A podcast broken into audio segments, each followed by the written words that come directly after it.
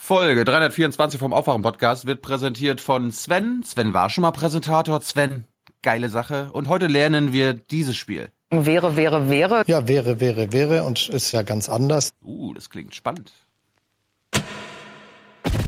Der Moorbrand, darauf können sich alle einigen, ist eine schlimme Sache für das Land, für die Umwelt, für Natur und Mensch. Jedes Kleinkind weiß, wenn es brennt, dann ruft die Feuerwehr.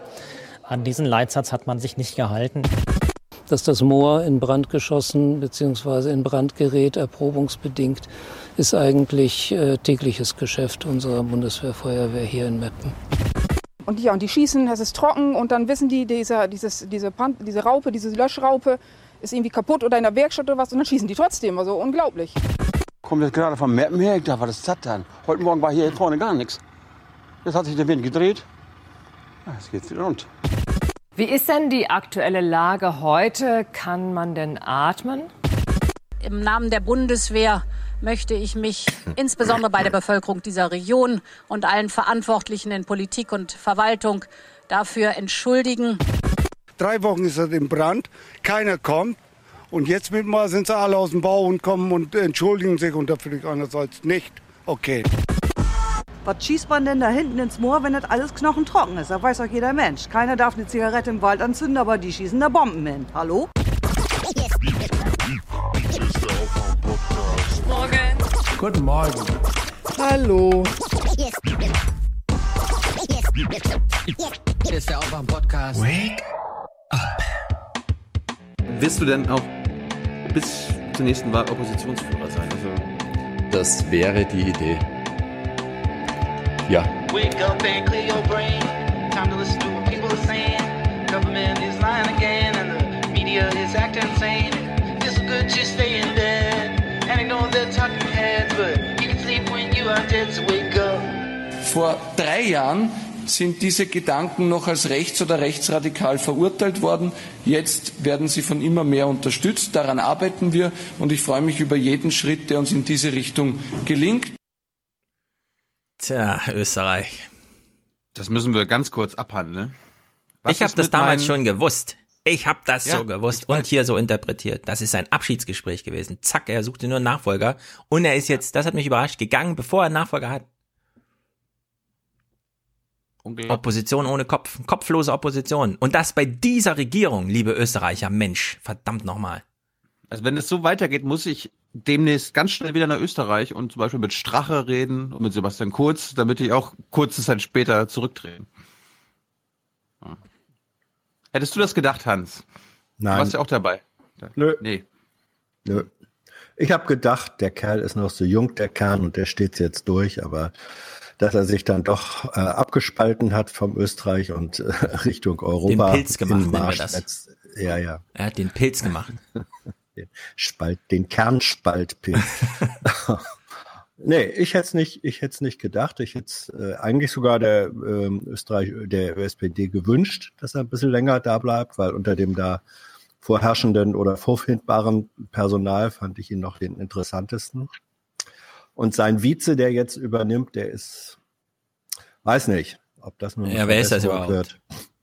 Kennt den jemand? Wie heißt denn der überhaupt?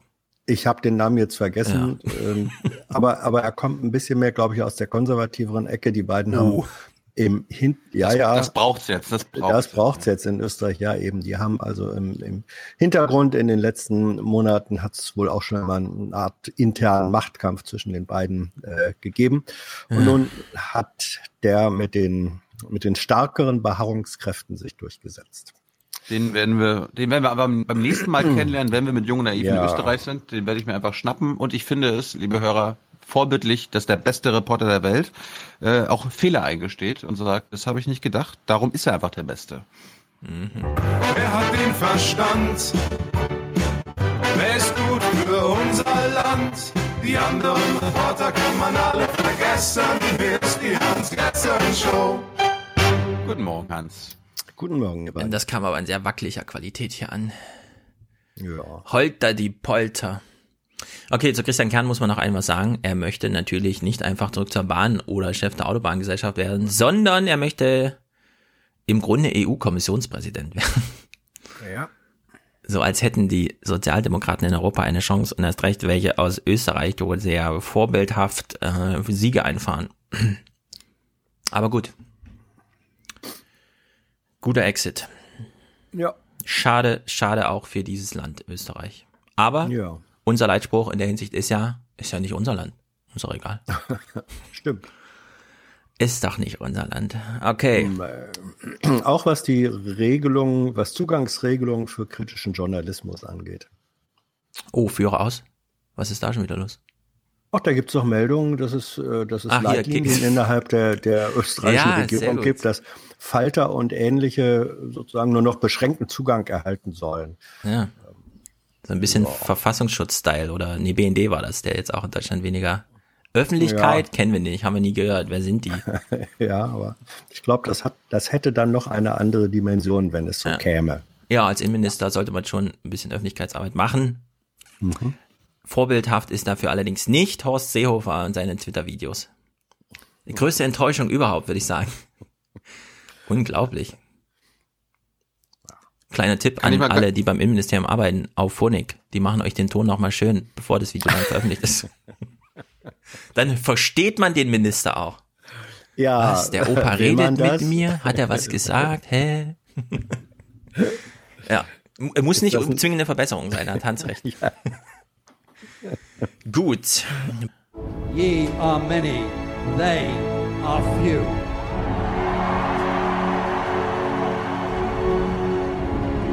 Willkommen im 1% Club.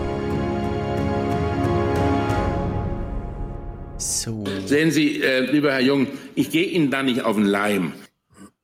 Genau. Ich bin der Wirtschaftsminister. Ich gehe hier niemanden auf den Leim. Ich lege den Leim. Der Leimener. Ja. Wer ist unser Präsentator und hat er eine Botschaft mitgeschickt? Thilo Jung ist heute mal zuständig für Präsentatorenschaften, weil er hat sich breitschlagen lassen, einen Präsentatoren auszurufen, bevor das Geld da ist. Ich habe ich hab gerade andere Probleme. Mach du das mal. Ja, was denn? Er hat Sven eine Botschaft geschickt oder nicht? Okay, Thilo löst Probleme. Wir tragen Namen vor, die Präsentatorenschaft. Tragen wir gleich nach. Wir beginnen bei Philippe. 100 Euro für meine unersetzbare Informations- und Ideenquelle habe ich jetzt einen Dauerauftrag eingerichtet.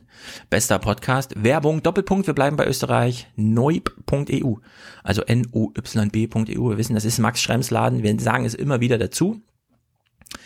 Ihr wisst, äh, auch wenn die politische Schicht sich disqualifiziert und überhaupt für nichts mehr zur Verfügung steht, es ist gutes Personal in Österreich.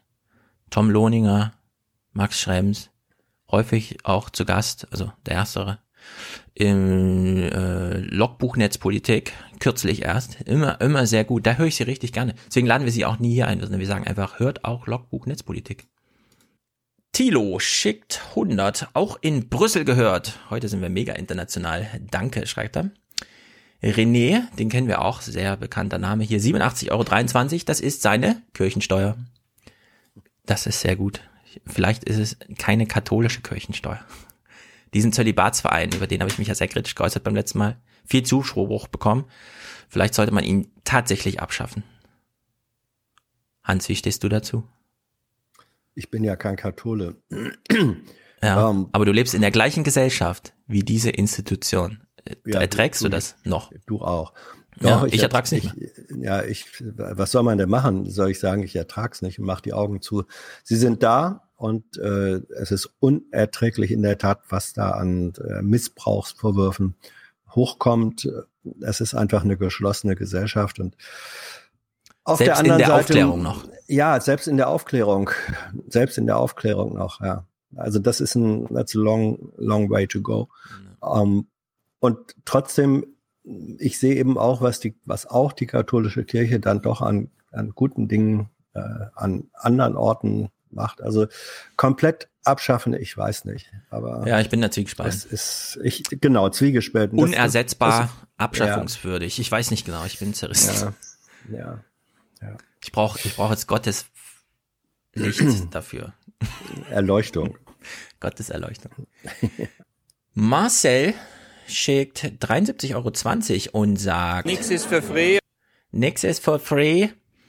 Daher meine Produzentenschaft, damit ihr erstens Liebesgrüße nach Georgien schickt, machen wir gerne. An wen? Wissen wir nicht. An ganz, an alle Georgier was vielleicht. Und zweitens, damit der Podcast weiter besteht. Na, dann tun wir mal alles dafür. 50 von Ralf ohne Kommentar, genau wie Ute auch 50. Sabine 50. An euch weiter so und an Hasi. Kiss you again. Hasi? Hasi, du bleibst hier. I kiss you again. Ja, das ist doch gut. 50 von Andreas Geburtstagsgrüße an Carsten. Lieber Carsten, alles Gute zum Geburtstag. Ich glaube, jetzt müssen wir auf Thilo warten. Wir hören ihn auch schon. Denn Andreas schreibt, please insert Jingle. Und wir wissen, wer die beste Auswahl an Jingles hat. Hm. Bist du zurück oder noch nicht? Sonst lese ich noch ein paar Namen vor. Ah nee, wir müssen jetzt auf den Geburtstagsjingle warten. So. Ja. Gut. Tilo ist zurück, ihr seht es. Ähm, Andreas wünscht sich einen Geburtstagsgruß, Jingle an Carsten. Tilo darf auswählen.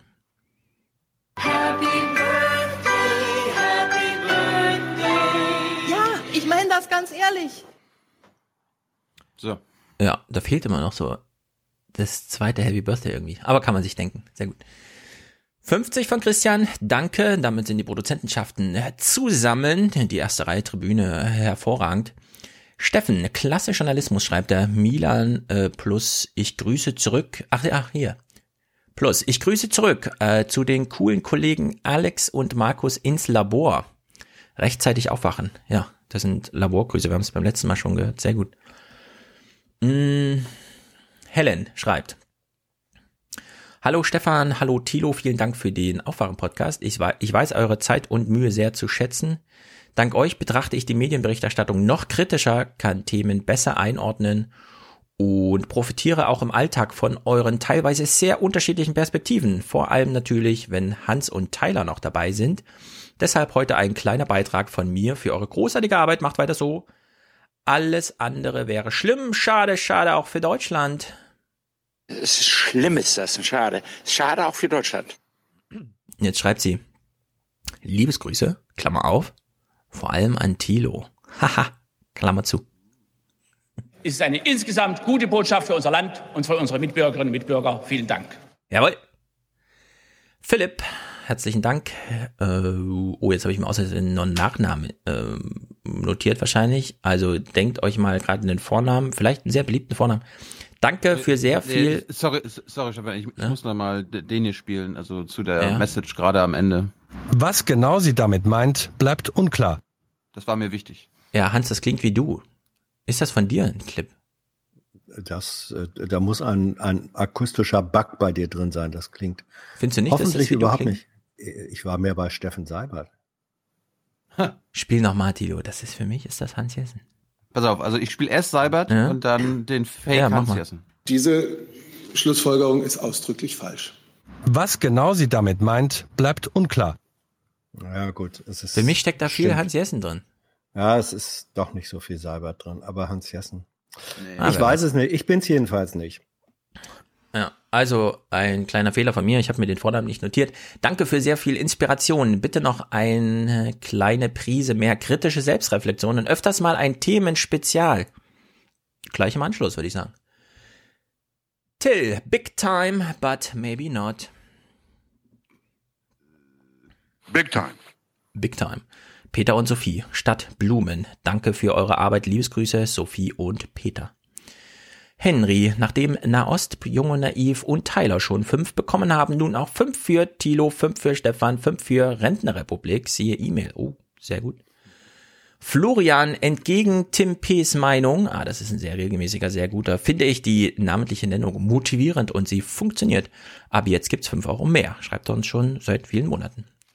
Ein echter Das ist Mehrwert. gut für Deutschland, sage ich dazu nur. Genau. Andreas, we are the one percent. Ja. I mean, who are we? We're the 1%. We're the 1%. We're the 1%. We're the 1%. We're the 1%. Lorna und damit die Erinnerung, 10.10. Tarontag. An diesem Freitag Hörertreffen in Frankfurt. Guckt euch das im Forum genauer an. Benjamin, für einen tollen Nachmittag, der allen Beteiligten richtig Spaß gemacht hat oder wie ich sagen würde, machen wird. Ein toller Nachmittag, der allen Beteiligten richtig Spaß gemacht hat. Moritz Hambi bleibt für Deutschland. Genau. Für Deutschland! Für Deutschland. Niklas, Grüße eines Hörers, der ähm, euch immer in der Bahn auf dem Weg zum politikwissenschaftlichen Studium hört. Ja, Stefan, Wissenschaft. Das fand ich sehr gut, dass es sehr viele sehr locker genommen haben, dass ich gesagt habe, Politikwissenschaft ist ja keine wirkliche Wissenschaft. Vielleicht, weil sie mitgedacht haben, weil ich habe ja direkt danach gesagt, wozu auch Wissenschaft? Ja, lieber was Richtiges. 1,50 Euro von Niklas mit dem Betreff Nahost. Sehr Das gut. ist ja. gut für unser Land. Mhm. So eine Haltung. Stimmt, genau. For the many. For the many, not, not the few. The few.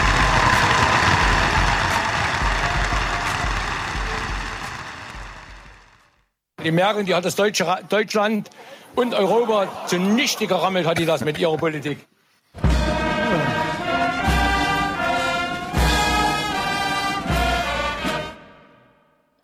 Ja, vielleicht kriege ich das- hin, den so oft zu spielen, dass alle genervt sind davon. Wir waren ja letztens von uns beiden angenervt und äh, äh, in Sachen Upload-Filter haben wir uns ja ein bisschen gestritten und dann hat sich Stefan gedacht, ich suche uns da mal, nee, bei Stefan hat sich jemand gemeldet. Ja, und zwar vorher schon, hat- bevor wir uns gestritten haben. Oh, okay. Und ich habe ich hab mir gedacht, naja, gut, wir besorgen uns da einfach auch einen Gesprächspartner, der sich damit auskennt. Ähm, hab dann auf eine ein Gesprächsangebot zurückgegriffen, was ich vor vier bis acht Wochen per Mail bekommen habe. Und habe dann so am Wochenende gesagt, naja, wir, wir würden da im, im Aufwachen-Podcast gerne drüber reden. Du giltst da ja als eine, oder die Abgeordnete oder der Abgeordnete gilt ja als eine der, der Ikonen in dieser Mhm. Frage. Und Wir wollen ja keine Namen sagen, nennen. Möchtest, ach, du möchtest keine Thilo Namen. will keine Namen nennen, aber sie ist vor Warum allem eigentlich deswegen nicht? Ikone, weil sie Berichterstatterin für das Thema war, bevor es dann richtig ins Plenum ging. Ja, und zwar nicht im Deutschen Bundestag. Nee, im Europaparlament. Ihr wisst von dieser kleinen Partei, von denen es nur eine Mhm. Abgeordnete gibt, und wir meinen nicht Martin Sonneborn, weil der ist ja ein Mann. So, jetzt haben wir keinen Namen genannt. Thilo kann ausführen. Naja, ich, ich habe dann einfach nur geschrieben, geht's diese Woche vielleicht, halbe Stunde, per Skype, bla bla bla. Und dann gab's eine Mail. Sehr geehrter Herr Jung, vielen Dank für Ihre E-Mail. Leider müssen wir, anders als zunächst angekündigt, ein Interview ablehnen, da Julia, Julia Reda, zum Umgang mit Hamas und Fatah einen anderen Standpunkt vertritt. Nichtsdestotrotz hält Julia die Uploadfilter im Parlamentsvorschlag zur Oberre Urheberrechtsrichtlinie für höchst problematisch mit freundlichen Grüßen. Und das hat mich ja so ein bisschen, das hat mich so ein bisschen von den Socken gehauen. Ja. Mich auch, ehrlich gesagt. Also Kommunikationssperre, weil man ein anderes, wie hat sie es geschrieben, Verständnis, Umgang, einen anderen Umgang mit. Der andere Umgang kann ja nur sein, nicht mit den reden. Ja. So, und deswegen redet sie jetzt nicht mit uns. Also sie verschiebt sozusagen, ich zeige euch, dass ich eigentlich einen Boykott da richtig finde, also verlagere ich den jetzt von mir zu euch. Und das ist ehrlich gesagt, ja, so kann man natürlich auch Politik machen. Aber dann muss man nicht die ganze Zeit rumjammern. Deswegen schalten wir jetzt zu Lukas Schneider, der äh, auch angeboten hat, und mit uns zu reden. oh, Aus Das wollten wir doch am Ende machen. Lass mich, lass mich zu der Sache, ich habe es erstmal auch gar nicht äh, begriffen, als Mhm. Thilo mir diese, diesen Mailverkehr weitergeleitet hat. Und der Wahnsinn ist, dass jemand, der äh, in der digitalen Welt sich gegen Upload-Filter, also gegen Filter sperrt, in der realen Welt, nämlich was Gesprächs, äh, was tatsächliche Gesprächsbereitschaft angeht, sowas von einem Filter selber da reinbaut, das toppt eigentlich jeden Upload-Filter nochmal um den Faktor drei. Also wer sich, wer sich so verhält, weil wer sagt, ich spreche nicht mit euch über Upload-Filter, weil ich eine andere Meinung äh, habe zu äh, Hamas und Fatah äh, als ihr, ähm, der disqualifiziert sich, finde ich, für so eine Debatte. Ja. Ja, und ich finde, diese Debatte ist wichtig, aus Gründen, die in dem Gespräch mit Lukas zu hören sind. Äh, er selbst kommt Ende aus der. Musikerecke. Wir machen natürlich nur eine Kapitelmarke Tilo und deswegen hört ihr jetzt die Harfe und dann das Gespräch mit Lukas und in einer Viertelstunde sind wir zurück mit Hans und dann geht der Podcast los. Der Upload-Filter, es gibt ja neue Technologie oder neue Gesetze, wie auch immer. Äh, das muss man mal kurz noch besprechen. Wir haben einen Gast, Lukas Schneider, der äußert sich gleich dazu. Der hat sich nämlich bei uns angeboten als Gesprächspartner. Das nehmen wir natürlich gerne entgegen. Es ist ja so, manchmal kommen neue Sachen in die Welt. Vor neuen Gesetzen haben die einen Angst und vor neuen Technologien die anderen. Und dann habt ihr es im letzten Podcast schon gemerkt, es dauert dann manchmal vier Minuten, manchmal sechs Minuten und zack ist ein Nazi-Vergleich da. Das wollen wir jetzt nochmal aufdröseln, denn wir hängen uns jetzt nicht am Abstimmungsverhalten von den französischen Nazis Front National auf, sondern an den Grünen, deutschen Grünen im Europaparlament, die mehrheitlich für das große Urhebergesetz gestimmt haben, das damit jetzt in die Trilogverhandlung geht, mit Axel Voss als Berichterstatter für das Parlament, der natürlich keine grünen Position vertritt, aber wir wollen mal an den, bei den Grünen bleiben, weil die Grünen haben mehrheitlich dafür gestimmt, zumindest die deutschen Grünen. 6 zu 5, Stefan, ne? Ist mehrheitlich. 6 Ist zu eine 5 ist in der. Demokratie, ist es eine. Mehrheit. So, und Lukas kennt die Grünen, zumindest die Bundestagsgrünen, und er kann uns vielleicht erklären, was da im Europaparlament passiert ist. Ja, also ich kenne die Grünen insgesamt ganz gut. Ähm, also, Woher? äh, Woher? Also ganz kurz zur Vorstellung. Also ich bin äh, Lukas Schneider, ich komme aus dem Ruhrgebiet und ich ähm, arbeite eigentlich momentan für eine Firma, die Open Source Software macht. Äh, habe aber zwischen 2008 und 2015 in verschiedenen Rollen Politikberatung gemacht. Unter anderem auch als wissenschaftlicher Mitarbeiter der damaligen kulturpolitischen Sprecherin im Bundestag bei den Grünen. Wie Das hieß war die? Wer war das? Agnes Krumwiede war das. Das ist die Klavierspielerin, ne? Das ist die Klavierspielerin. Ah ja, hm. Sehr gute Klavierspielerin übrigens. Ähm, äh, und tatsächlich auch eine gute Kulturpolitikerin. Also abgesehen von den Urheberrechtsthemen hatte die auch ganz andere, sehr gute Sachen angestoßen. Aber Mhm. davon ab. Ähm, ich bin halt auch grünes Mitglied, das heißt, ich bin halt in der Partei immer noch aktiv. Ich kenne auch noch sehr viele Leute und ich kenne vor allen Dingen auch noch viele Leute aus meiner vorherigen Zeit als Politikberater. Das lief so ein bisschen parallel. Und ähm, deswegen habe ich sowohl ein Stück weit mitbekommen, wie die Grünen sich im Europaparlament verhalten haben und warum. Und ähm, ich habe auch sozusagen aus dieser kulturwirtschaftlichen Sicht so ein paar Argumente dafür, warum das eigentlich gar nicht so daneben ist, sich so zu verhalten. Mhm. Also jetzt speziell zum Beispiel im Fall von Helga Trüpel, die da ja sehr aktiv war ähm, in der Fraktion, ist es so, dass sie am Ende tatsächlich einfach sagt, das Gesetz ist erstmal gut für Urheber und richtet keinen Schaden an. Ja.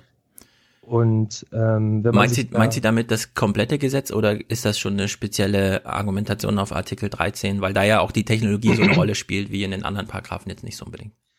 Ja, also in dem, äh, also im Fall von Artikel 13 ist es halt besonders augenfällig. Mhm. Ähm, die anderen Paragraphen regeln ja so kleinere Dinge. Man kann sich jetzt darüber streiten, ob es sinnvoll ist, ähm, Sportveranstaltern noch ein neues Leistungsschutzrecht zu geben. Man kann sich auch darüber streiten, ob man Presseverlagen europaweit Leistungsschutzrecht geben möchte. Das kann man theoretisch machen. Ich finde das jetzt auch erstmal nicht besonders schädlich. Ähm, aber jetzt im Artikel 13 entspinnt sich ja so ein bisschen so die, so das Dystop Dystopiepotenzial, was diese, dieses Urheberrechtsgesetz, also die Mhm. Richtlinie im Endeffekt hat. Und ähm, da gibt es halt so ein paar Argumente, die im Raum stehen, die ich für ähm, ja, schwierig, wenn nicht sogar ja, äh, demagogisch halte. ganz Sprech sie mal an. Sprech mal diese Argumente Also, an, weil ich habe auch so ein das- paar. Mal ich glaub, gucken, ob das- sich's deckelt. Das eine, was ich ganz besonders wichtig finde, ist halt so dieses, ähm, der Upload-Filter ist jetzt erstmal nicht, nichts, was in, diesem, in dieser Richtlinie steht. So, ich glaube, wir sind uns alle einig, dass er trotzdem kommen wird. Also es ist wahrscheinlich die einzige Lösung jetzt für YouTube und Ja. Konsorten. Na, lass uns mal da einhaken.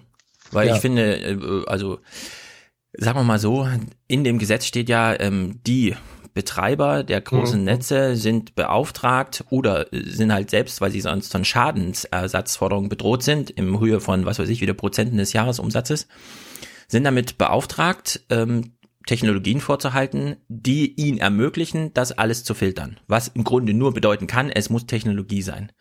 So, jetzt würde ich sagen, diese Technologie ist längst da. Ich habe das letzte Mal schon von Content ID gesprochen, das genau so ein Upload-Filter ist. Ich war dann ganz überrascht, dass selbst so Unternehmen wie Soundcloud, da hat uns dann Matthias darauf hingewiesen, unser Feuilletonist, dass selbst Soundcloud, also Unternehmen, bei denen man immer Angst hat, dass sie eigentlich nächsten Monat gar nicht mehr da sind, weil sie weder finanziell noch die eigene Technologie so im Griff haben, dass man irgendwie glaubt, das ist ein äh, starkes Unternehmen. ja. Selbst die betreiben solche Technologien, von denen es dann immer gleich wieder heißt, ja, aber das wird ja keiner und so weiter schaffen.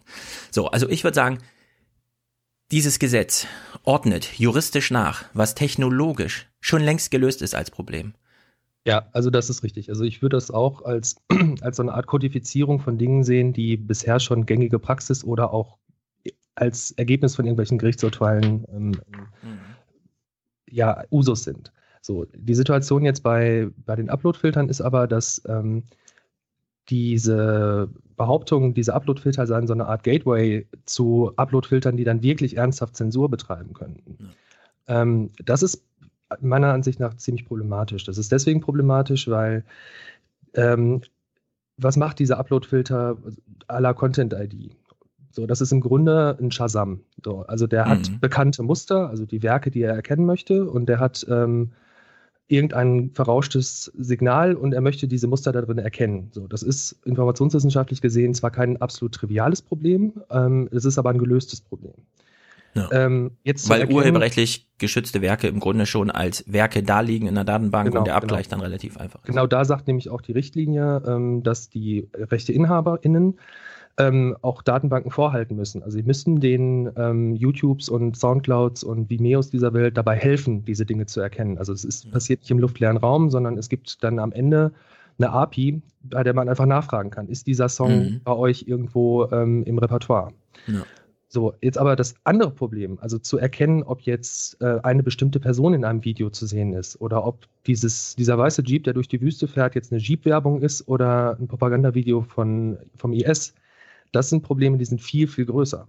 Hm. Und da hilft mir das gelöste Problem der Mustererkennung nicht. Also ich, ich kann dann zwar so einen Upload-Filter für Urheberrechtsverletzungen rumliegen haben, aber die, ähm, die Probleme, die, die ich bei so einem Antiterrorfilter hätte, sind damit nicht gelöst. Also das hilft mir keinen Arbeitstag weiter. So. Ja, also uns haben sehr viele Hörer auch geschrieben mit dem Hinweis auf die heiße Show, die das ja eine Stunde mit Julia Reda besprochen hat.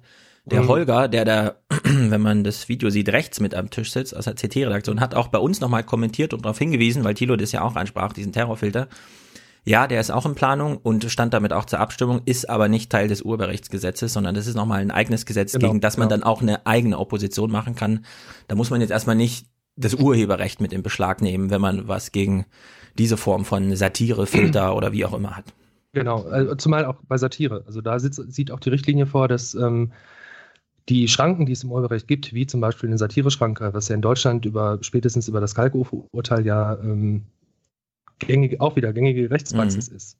Äh, sowas muss weiterhin erlaubt sein. Und was dieses, die Richtlinie auch vorsieht, ist eben, dass es ähm, eine vernünftige Beschwerdemöglichkeit für diejenigen gibt, die Dinge bei YouTube oder bei wem auch immer hochladen wollen und dann gesperrt werden. Da ist nämlich momentan die Situation völlig unreguliert. Also wenn ich jetzt irgendwie 25.000 Abonnenten bei YouTube habe, dann antworten die mir in 24 Stunden auf so eine Anfrage. Wenn ich fünf Abonnenten habe, ähm, lassen die mich am langen Abend verhungern. So, mhm. Die Richtlinie sieht aber vor, dass alle ohne Ansehen ihrer, ich sag mal, äh, Followerzahl äh, am Ende ähm, einen vernünftigen Prozess für die Beschwerde am Ende haben und im Zweifel dann halt auch äh, gehört werden, wenn die Sperrung eben unrechtmäßig war.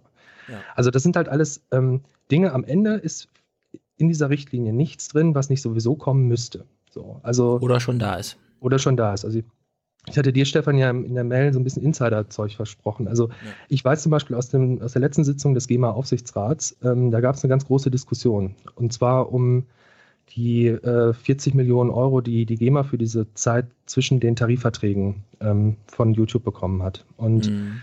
da gab es halt zwei Modelle. So, das eine hieß, naja gut, wir haben keine Nutzungsdaten. Was machen wir? Wir drei Viertel von dem Zeug, also von dem Geld schütten wir pauschal an alle aus. Also da kriegt dann jedes GEMA-Mitglied irgendwas um die 500 bis 700 Euro, je nachdem, wie man das rechnet. Und äh, von dem restlichen Viertel machen wir einen Härtefallfonds für Leute, die sagen können, ich habe hier aber 5 Millionen Plays, also brauche ich ein bisschen mehr Geld. So. Ja. Und da gab es eine Riesendiskussion, weil das zwar irgendwie die irgendwie eine faire Veranstaltung gewesen wäre, aber die Lösung, auf die es dann am Ende hinausgelaufen ist, ähm, war, dass man statistisch verteilt. Also nach Radioplays, nach mechanischen Lizenzen, nach äh, Live-Konzerten, also die Daten, die tatsächlich vorliegen, mit der Begründung, wir können nicht einfach pauschal ausschütten. Wir können nicht einfach irgendwem irgendwelches Geld geben, sondern wir brauchen dafür mhm. eine, irgendeine Grundlage. Und ähm, deswegen ist es sowieso notwendig, dass dann halt so Plattformen wie YouTube oder Soundcloud oder Vimeo oder so ähm, zumindest Nutzungszahlen ähm, für die einzelnen Werke und zwar auch werkgenau ja. bereitstellen. Sonst kann man nicht fair ausschütten. Und ja. ähm, da hast du schon deinen Upload-Filter. Also äh, in dem Moment, wo du erkennen kannst, was ist von wem wie hochgeladen worden und gespielt worden, weil du die Daten brauchst, ähm, hast du deinen Uploadfilter, weil das ist genau die gleiche Technologie. Ja. Ist aber nicht eine Technologie, die erkennt, ob ein ähm, Mensch von, einem, von einer weißen Wand jetzt IS-Terrorist ist oder jemand, der nur über Fitness redet. Mhm. Ja, genau. Also dieses Sicherheitsgesetz finde ich auch, das sollte man da nochmal ganz groß differenzieren. Ja. Und zu dem, was du eben meintest, dass die Gamer, also sagen wir mal so, dieses Urheberrechts, alle Urheberrechtsdiskussionen, die beispielsweise in sowas münden wie jetzt im Europaparlament, denen gehen ja wirklich Kriege voraus. Also Absolut. Google News gegen die Verlage, Google Books gegen die Autorenschaften da in Amerika, äh, YouTube gegen GEMA. Das waren richtig milliardenschwere Kriege, die da ausgetragen sind. Da, es waren hunderte Gerichtsprozesse. Und ich würde eben auch sagen, es hat sich so eine Art von technologischer, wie soll man auch sagen, ja, das ist im Grunde so unsupervised learning, was da stattfindet, ja. Dass Google einfach so Vorschläge macht, hier haben wir so eine gewisse Technologie und Ja. dann so eine Art von Sozialpartnerschaft. Also YouTube und Google müssen halt irgendwie in einem Raum miteinander, da kommen dann so ja, Diskussionen aus, wie du es nanntest. Und ich würde eben auch sagen, jetzt durch das Europaparlaments, äh, also den nächsten Schritt, den da gegangen sind, besteht überhaupt erstmal die Chance, dass wir Nutzer auch was zu sagen haben. Dass es nicht davon abhängig ist, ob ich jetzt der super größte Player sind, um mein Urheberrecht durchzusetzen, oder eben, äh, falls ich da mal in die Content-ID-Falle reingelaufen sind. Ja, das hatten wir ja auch schon im Podcast, dass dann irgendwelche Clips nicht gingen, die wir aber gerne hätte spielen wollen, wo, obwohl wir wissen, dass die Urheber gar nichts dagegen haben, ja, irgendwelche RTL-Clips oder so, wo dann halt wieder das große, die große Gemengelage reinkommt und wir im Grunde halt daneben stehen und sagen, ja, Clip wurde halt gesperrt, ja, können wir auch nichts machen. So. So, und es wird halt jetzt danach gebaut, ja. Also die Sozialpartnerschaft hat sich so ein bisschen eingespielt, also in, in Anführungszeichen Sozialpartnerschaft, die Technologie völlig, äh, ja, hat sich halt entwickelt, so Trial and Error mäßig. Mhm, Und jetzt haben wir eine Gesetzesinitiative, die das versucht, demokratisch zu erden. Und die auch diejenigen, die eben nicht so viel zu sagen haben, weil ihnen einfach die Marktmacht fehlt oder die Followerschaft oder die Aufmerksamkeit, wie auch immer, dass die jetzt auch wieder eine Chance haben. Und ich will auch nochmal Thilo ansprechen. Urheberrecht und Leistungsschutzrecht. Das sind ja zwei Rechte, die ja für junge Naiv auch extrem wichtig sind.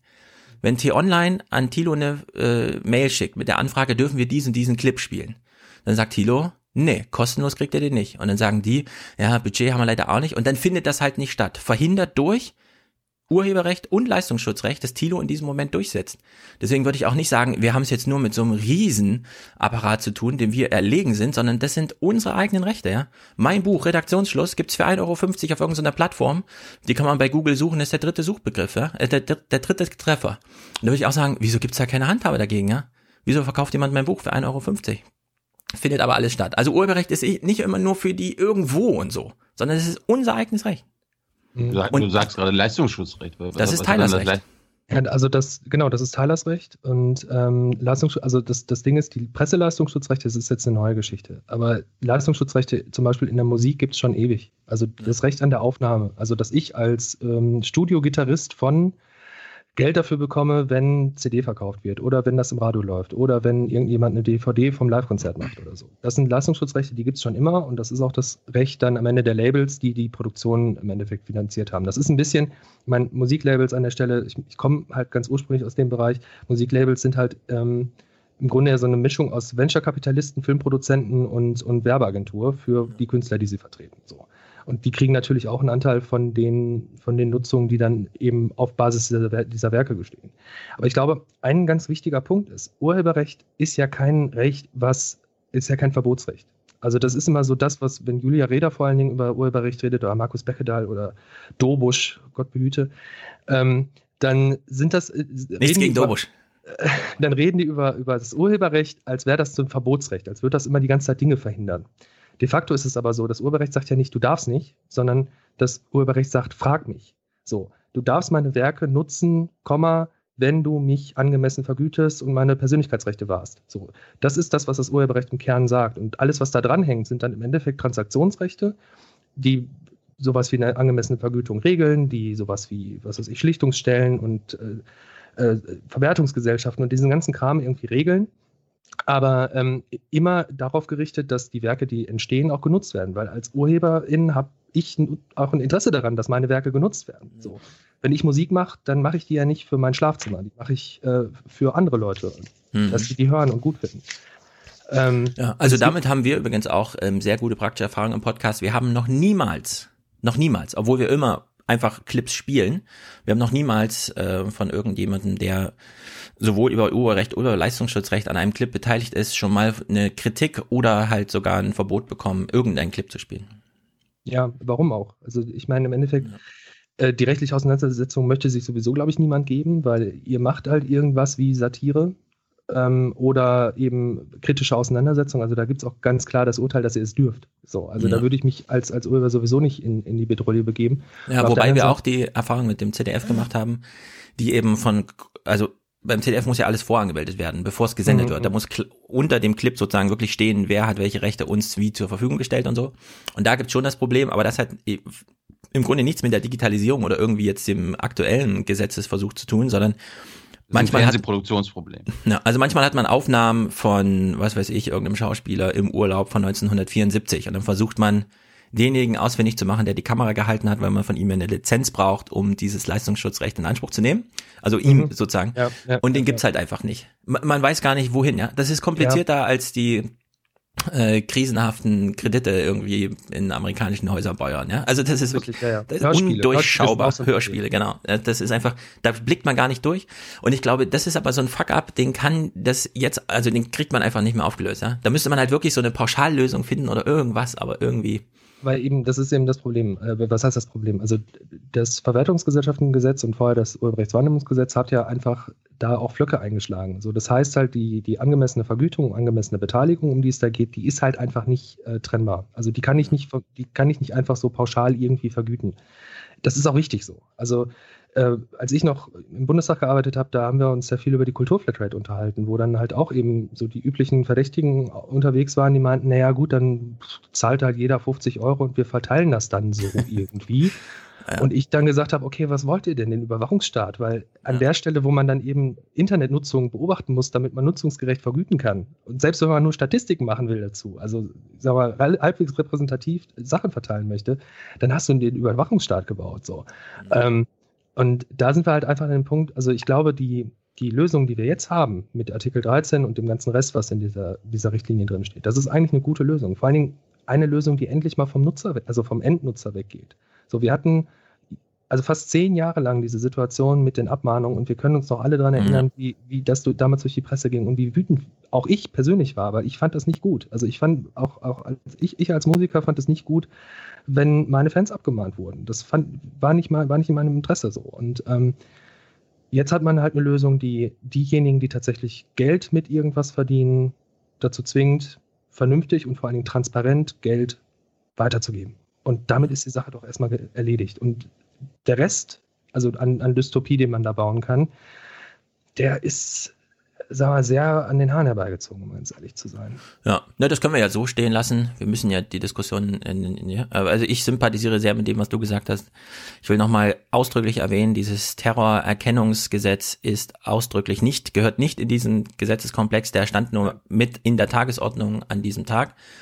Und zum Abschluss will ich noch sagen, äh, da ich die Zeitungslandschaft kenne, ich, also wenn, wenn ich sehe, wie die äh, Zeitungsverlage über Leistungsschutzrecht reden und Julia Reda dann irgendwie diese Gefahr sieht, dass einzelne Worte künftig irgendwie so geschützt sind, dass man sie nicht verwenden darf, würde ich sagen, okay, diese Diskussion kann man führen, aber da bin nicht mal ich bereit, die zu führen, weil ich sehe das nur noch, äh, wie soll man sagen, mit so einem Bedauern, man kann sich nicht vorstellen, wie die Verlage darunter leiden, dass ihnen der ganze Markt weggerissen wurde. Der, also mhm. der ganze für sie notwendige Werbemarkt ist komplett verschwunden. Und jetzt verlieren sie auch noch die Leser an dieses Online-Business, was sie einfach nicht in der Kontrolle haben. Und niemand muss Angst haben vor dem, was da gerade verlagsseitenmäßig und Leistungsschutzrecht thematisiert wird. Man sollte eher bedauernd daneben stehen und einfach zuschauen, wie ein großer Dino dieser Gesellschaft so langsam Jahr für Jahr weiter verschwindet und es immer absurder wird, jeden Schritt, den die weitergehen. Davon geht aber keine gesellschaftliche Gefahr aus. Beispielsweise, nein, es werden niemals URLs abgemahnt, weil in der URL schon Worte aus der Überschrift eines Textes stehen. Das ist so hanebüchen, überhaupt so eine Diskussion zu führen, finde ich völlig absurd. Man kann sich ein bisschen an, sich angucken, wie das deutsche Leistungsschutzrecht nicht nur einfach versandet ist, sondern äh, der Bumerang war, den die Verlage sich selbst in die Fresse gehauen haben, so muss man sagen. Und das jetzt nochmal in Europa dupliziert, Ich glaube, das lohnt keine Diskussion, da stehen wir einfach daneben und schauen uns das die einen gehässig und ich eher so mit so einem, aha, so sieht also das Ende von, von diesen Industrien aus, ja. Also so, so werde ich es zum Abschluss ja, sagen. Ja, also so, so sehe ich das auch. Ähm, gut. Sehr gut, also, Lukas. Wir können jetzt gerne noch ganz viel über Urheberrecht reden, aber Nee. ähm, nee. Aber wa- was zum Beispiel Urheberrecht erlaubt, so ich, kann- ich kann euch, äh, ich kann dir Stefan gleich einen Song schicken und den kannst du spielen. So, ich erzahle dir die Mach eine mal. Lizenz. Ähm, Machst du wirklich? meiner- Schickst du uns wirklich ein? Ja, ja, von meiner Schick uns. Band Mehrlicht. Da gibt es auch einen Podcast zu. Ja, Ähm, könnt ihr heute, ja. der Podcast dauert zwar jetzt noch vier Stunden oder so, aber dann könnt ihr den hören. Sehr gut. Mindestens. Ja. Sehr gut, Lukas. Vielen Dank für die Ausführungen. Äh, Ich hoffe, wir konnten so ein bisschen auch besänftigen, wenn auch niemanden überzeugen. Ich will an dieser Stelle auch nochmal Holger von CT danken, der sich bei uns in den Kommentaren dazu geäußert hat. Mhm. Könnt ihr nachlesen, äh, sein Gespräch mit Julia Reda, wie er es nochmal gesehen hat. Sehr gut. Herzlichen Dank, Lukas. Ein Satz noch äh, in, Mhm. dieser, in dieser ganzen Diskussion. Also ich bin da ja auch bewusst raus aus diesem, aus diesem Betrieb. Ähm, es gab mal eine Zeit, da hat man sich noch gegenseitig angeschrien. Also da hat man noch mit Julia Reda lautstark diskutiert. Diese Zeiten sind halt dummerweise vorbei. Also mittlerweile redet man auch nicht mehr, mehr miteinander. Ja. Und ähm, ich glaube, es wäre ganz gut, wenn gerade diejenigen, die ähm, in dieser Netzblase sich bewegen, ähm, ein bisschen mehr mal mit denjenigen reden, die es betrifft und Ja. weniger, naja, dystopisches Strohfeuer anzünden. Das ist ein schönes Schlusswort. Dir herzlichen Dank. Okay. Lukas, frohes Schaffen und wir freuen uns auf dein Lied. Schicke ich dir. Bis gleich. Sehr gut. Bis dann. Ciao. Danke. Nichtsdestotrotz, äh, nochmal zu Julia Reda, ich meine, diese Hamas- und Fatah-Interviews sind, sind vier Jahre alt. Also in der Zeit hätte man ja als Büro schon mal herausfinden können, wer wir sind und so weiter. Naja. Ja. Wollen wir, so- so wollen wir, zu, wo- wollen wir erstmal das Thema Maßen aufräumen, damit wir damit Äh, können wir machen. Mir fällt gerade noch ein, ich habe hier noch so ein Thema ohne Clips stehen, bei dem ich mir sehr interessiert bin, was Hans dazu denkt. Ich habe nämlich beim letzten Mal äh, gesagt, als wir darüber gesprochen haben, warum Frauen so wenig Podcast hören oder ich weiß gar nicht, wie es dazu kam. Also irgendwo ist mal wieder aufgefallen, dass mehr Männer, wie war es nochmal, Tilo? Bei einer Nee, Veranstaltung ich, oder war, was? Nee. ich, ich war bei der Landeszentrale für politische Bildung und da hat äh, die Frau Oberle, Professorin Oberle, auch dargelegt, dass selbst im, im Kindes- und äh, äh, jugendlichen Alter Mädchen politisch desinteressierter sind so rum war's. an Zusammenhängen, an Nachrichten, an Systemen, an äh, Politikunterricht als Jungs. Genau. Und dann habe ich ja äh, mich hinreißen lassen zu der ganz privaten Beobachtung, die ich hier geteilt habe. Ich habe mein Herz geöffnet. Ich habe Situationen aus unserem Wohnzimmer geschildert und plötzlich wurde ich angegriffen. Leute, denkt doch mal nach. Ich habe auch Gefühle. Also pass auf. Ich habe gesagt, Hans. Du hast in, Gefühle. In diesem Podcast hören sehr viele Männer zu, weil sehr viele Männer so eine Affinität zu Fernsehnachrichten haben. Also das, dieses beschäftigt euch doch mal mit Politik, ja, deswegen machen wir uns seit drei Jahren darüber lustig, steht auch bei uns auf der Seite in Text in diesem kleinen Ding. Äh, befasst euch doch mal mit dem Gang der Welt, ist ja gleichbedeutend mit, äh, schaut doch mal Nachrichten. Und da habe ich gesagt, ja, Männer schauen halt Nachrichten. Frauen lassen sich das lieber im Gespräch persönlich erzählen, wie so die Weltlagen sind, weil dann können sie erstens Rückfragen stellen und zweitens ist da so ein Filter dabei, weil der Mann möchte ja seine Frau nicht langweilen und erzählt deswegen nur die Sachen, die wirklich wichtig sind, weshalb meine Frau zum Beispiel immer noch nichts von diesem Maßenfall weiß worauf ich sehr stolz bin. So, jetzt habe ich dafür sehr viel Kritik bekommen im Sinne von per Mail auch. Mir wird übel, ja, wenn du das so darstellst, als ob die Männer hier so Mansplaining und die Frauen sitzen da und äh, ja Gnade, sie bekommen auch noch so ein paar Informationshäppchen.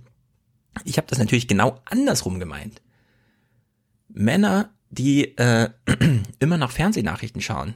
Also dieses Fernsehnachrichten, das ist ja eigentlich äh, auch so ein bisschen die Botschaft dieses Podcasts, das, das muss man ja gar nicht machen. Ja, und nur weil Männer so eine, so eine Affinität zum Human Interest Horse Race, nicht wir, nicht hier, Big Brother, Bundestags, Alltag irgendwie haben, heißt es ja noch nicht, dass das deswegen besonders tolle Menschen sind, die sich dafür interessieren. Und ja, wir nennen das jetzt irgendwie Fernsehnachrichten, finden das alles toll. Nee, also genau umgedreht. Diese, diese Sulerei in diesem Facebook-Schlamm, den dann irgendwie diese Männer da veranstalten, bevor sie zu ihrer Pegida-Veranstaltung gehen und so. Genau das machen Frauen alles nicht.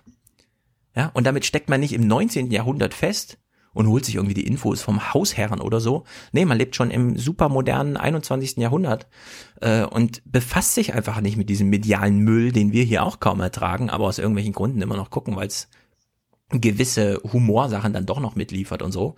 Aber es war genau so nicht gemeint, ja, dass das irgendwie Mansplaining wäre und so, sondern genau umgedreht. Und deswegen auch dieser Hinweis nochmal, Deutschland spricht, ja, das ist die Akt, das ist die modernste überhaupt Aktion, bei der auch viele Frauen mitmachen. Menschen begegnen sich und reden über die Gesellschaft, in der sie leben. Und zwar nicht, indem sie stumm vor dem Fernseher sitzen und irgendwelchen 600.000 Euro Personal zugucken, sondern indem sie selber darüber reden, was sie hier betrifft. Aber war, war jetzt, zu was kritisch war jetzt eine für die, Frage an Hans? zu kritisch für die, naja, Hans ist ein Vertreter der Nachrichten und ich war jetzt sehr kritisch mit den Nachrichten. Vielleicht gibt's auch noch Gründe, warum Frauen das gucken sollten, aber ich bin mittlerweile wirklich sehr dafür, dass vielleicht sollte man in so größeren Vedikationszusammenhängen wieder leben und dann ist einer dafür beauftragt, Nachrichten zu gucken und der Also, erzählt das dann den ich- anderen. es ist ja, es ist ja bekannt, dass Frauen äh, in der Regel anders kommunizieren als Männer. Ja, Ähm, besser. Nach wie, nach wie anders. Äh, nach, nach wie vor, äh, glaube ich, gilt so die Faustformel, dass die normale, die durchschnittliche Frau pro Tag etwa dreimal so viele Worte spricht wie der durchschnittliche Mann. Mhm. Ähm, nach wie vor gilt äh, die, diese, diese alte Geschichte, ähm, wenn eine Frau einen Weg beschreibt mit dem Auto, wird das häufig anders verbali verbalisiert als der Mann. Der Mann sagt, dann fährst du anderthalb Kilometer und bei der Müllerstraße biegst du links ein. Und die Frau sagt im Zweifelsfall eben doch, fährst geradeaus und wenn links der Blumenladen kommt, biegst du ab. Ähm, es sind einfach, ja, es, es sind einfach, also de- zum Teil ist es einfache Hirnphysiologie. Männerhirne und Frauenhirne sind nochmal anders äh, verschaltet, verdrahtet, es ist eine andere Kommunikation. Und ich glaube in der Tat auch, dass die Form von zum Teil abstrakter, formalisierter Darstellung, die wir in Nachrichten haben, die wir auch im Politikbetrieb selber haben, der wird eher dieser immer noch äh, vorherrschenden männlichen Kommunikationsweise gerecht als Frauen. Und ich erlebe das auch zum Beispiel ähm, bei unserer Tochter in der Schule.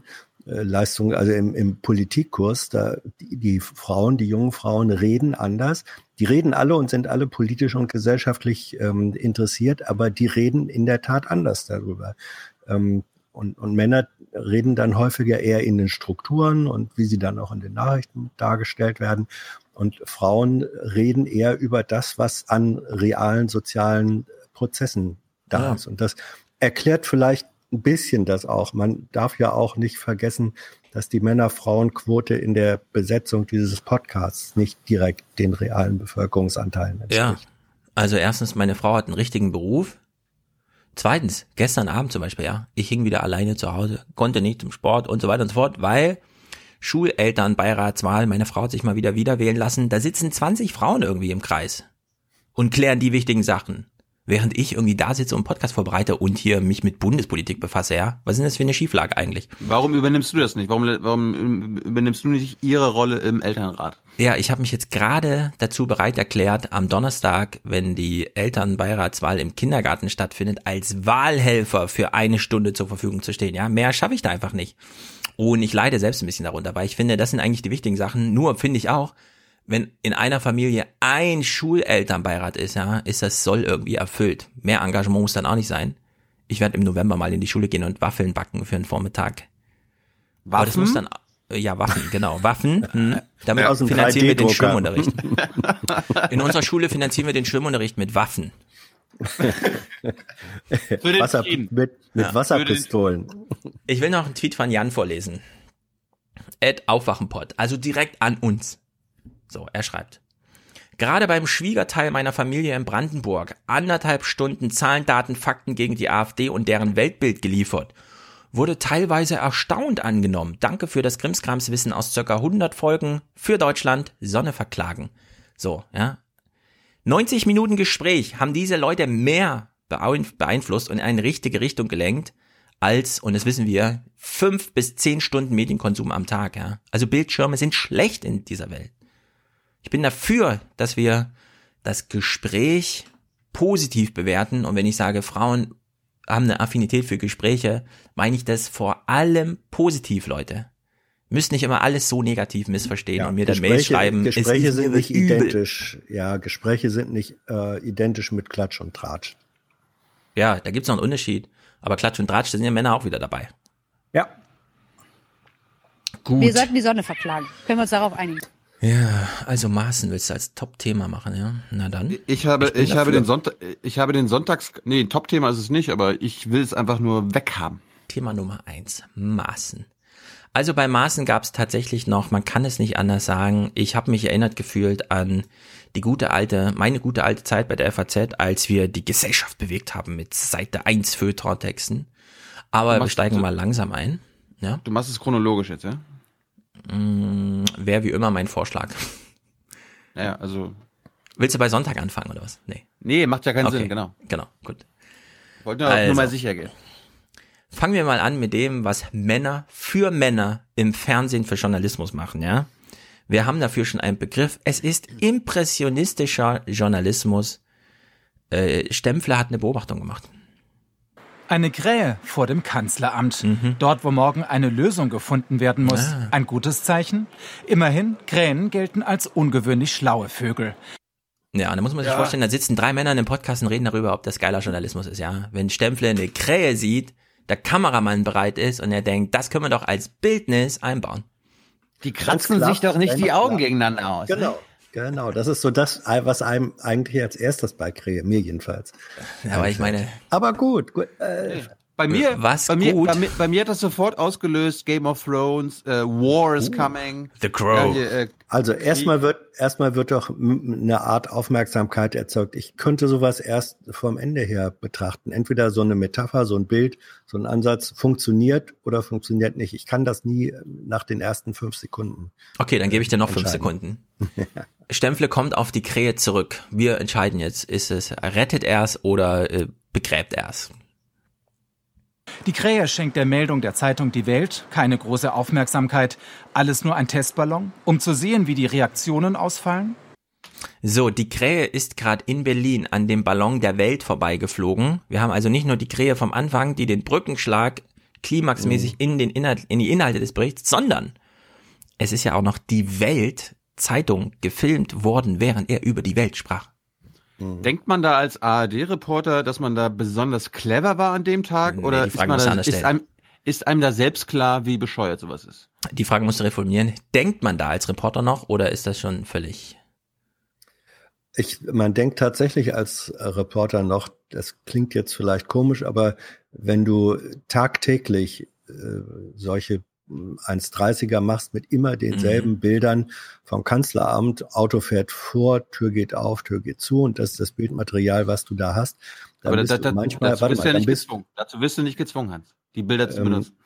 ja, nimm mal, nimm mal andere. Ich kann nur, du machst ja demnächst, glaube ich, ein Praktikum in einer Nachrichtenredaktion. Wir hören uns dann, sprechen uns dann hinterher mal wieder drüber. Also es gibt da einfach äh, reale Zwänge des Settings, wenn man sich auf diese Form von, von Journalismus äh, einlässt.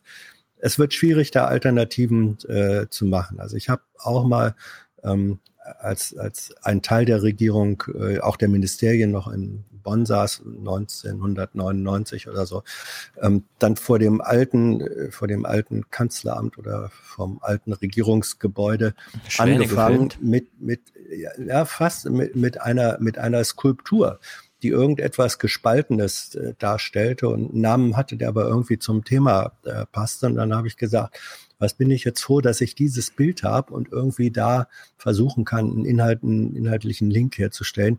Ich hatte selbst hinterher gar kein Gefühl, ob man das machen kann oder nicht. Dann sagt mir aber Reporter, die seit 30 Jahren aus Bonn äh, berichten, haben gesagt, das ist ja interessant, da ist noch nie einer von uns darauf aufmerksam gemacht, äh, geworden, aber es passt eigentlich. Also so, da war ich dann hinterher wieder damit versöhnt. Man kaut manchmal wirklich an den Nägeln und sagt, oh Gott, finde ich nicht irgendein anderes Bild. Und manchmal klappt's und in anderen Fällen klappt's nicht. Also hier die, die Krähenerweiterung, äh, wo dann der Weltballon, der ja nebenbei auch kein Testballon ist, sondern, Oh. sondern an einer Seilwinde in Berlin hängt und gar nicht frei sich äh, bewegen kann.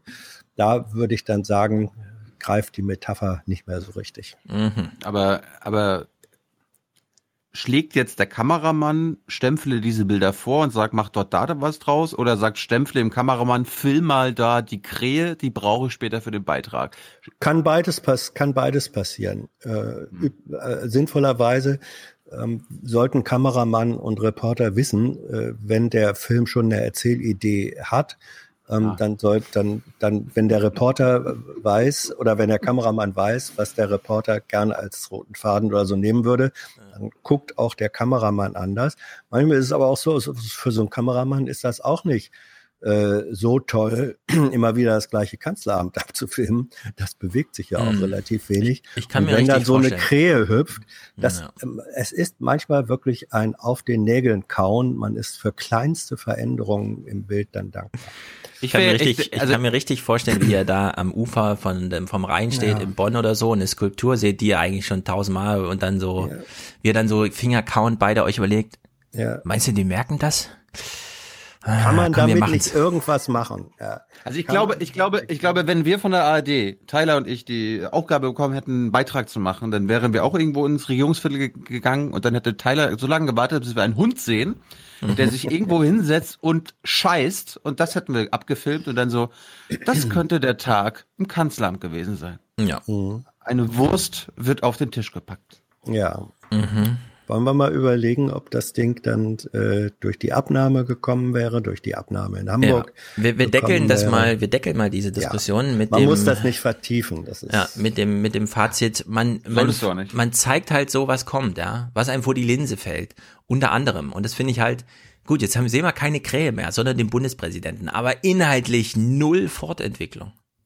Weil du musst, du Man musst darf nicht vorstellen. unterschätzen von der deutschen Seite, dass man sich gerade in diesen turbulenten Zeiten ein stabiles Deutschland und eine stabile Regierung als Partner wünscht. Und äh, deshalb kann ich nur meine Hoffnung Ausdruck geben, dass dort, wo Entscheidungen gefällt werden müssen, sie bald fallen. Ja, reformuliert, ja. Äh, Nicht reformuliert, wiederholt im Grunde. Was er sagt. Erstens, wir wünschen uns eine stabile Regierung. Aha. Zweitens, Entscheidungen sind notwendig. Danke, Herr Bundespräsident. Ich hätte es nicht gewusst.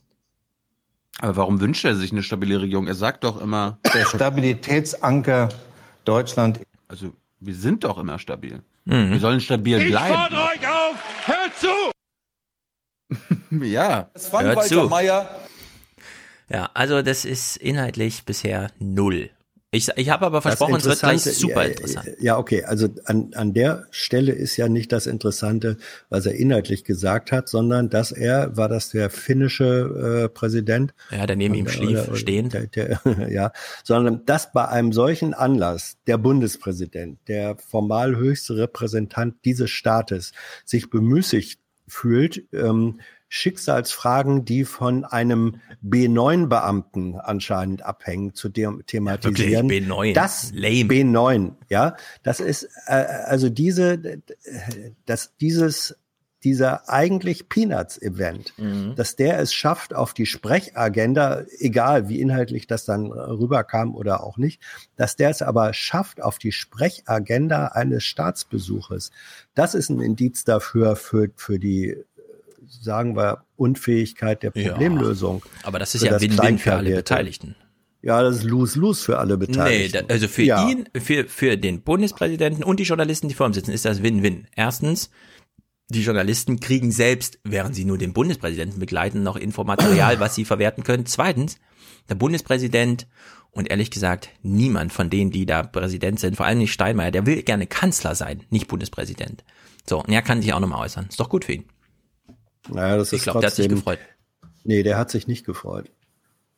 Meinst weil, weil, nicht? weil, nee, nein, weil er doch, weil er doch ganz genau weiß, wie erbärmlich die Situation ist. Wenn, ich sag's nochmal, wenn die Kennt Frage, ob ein Beamter von B9 nach B11 äh, Mhm. befördert wird, wenn das die, wenn das die Spitzen der Koalitionsparteien eine Woche lang äh, in drei Gipfeltreffen in Atem hält, unter normalen Verhältnissen wäre das eine Geschichte, die bestenfalls eine kleine Telefonschalte von drei Generalsekretären Ja, okay, für aber- aber 15 hat's- Minuten beschäftigen dürfte. Mhm. Ja, da, da wird doch, da wird doch deutlich, wie, wie dramatisch und wie, ich sag das mal so, wie, wie runtergekommen und auf welch niedrigen Niveau die, die, die dieses Land zu regieren haben, äh, ihre Energie verschwenden. Ja. Das ist das Dramatische. Okay. Und das nehme ich deswegen als, als Indikator und darin liegt die, die Empörung. Deswegen versteht es doch auch keiner. Das sehe ich ein, aber ich will noch mal festhalten.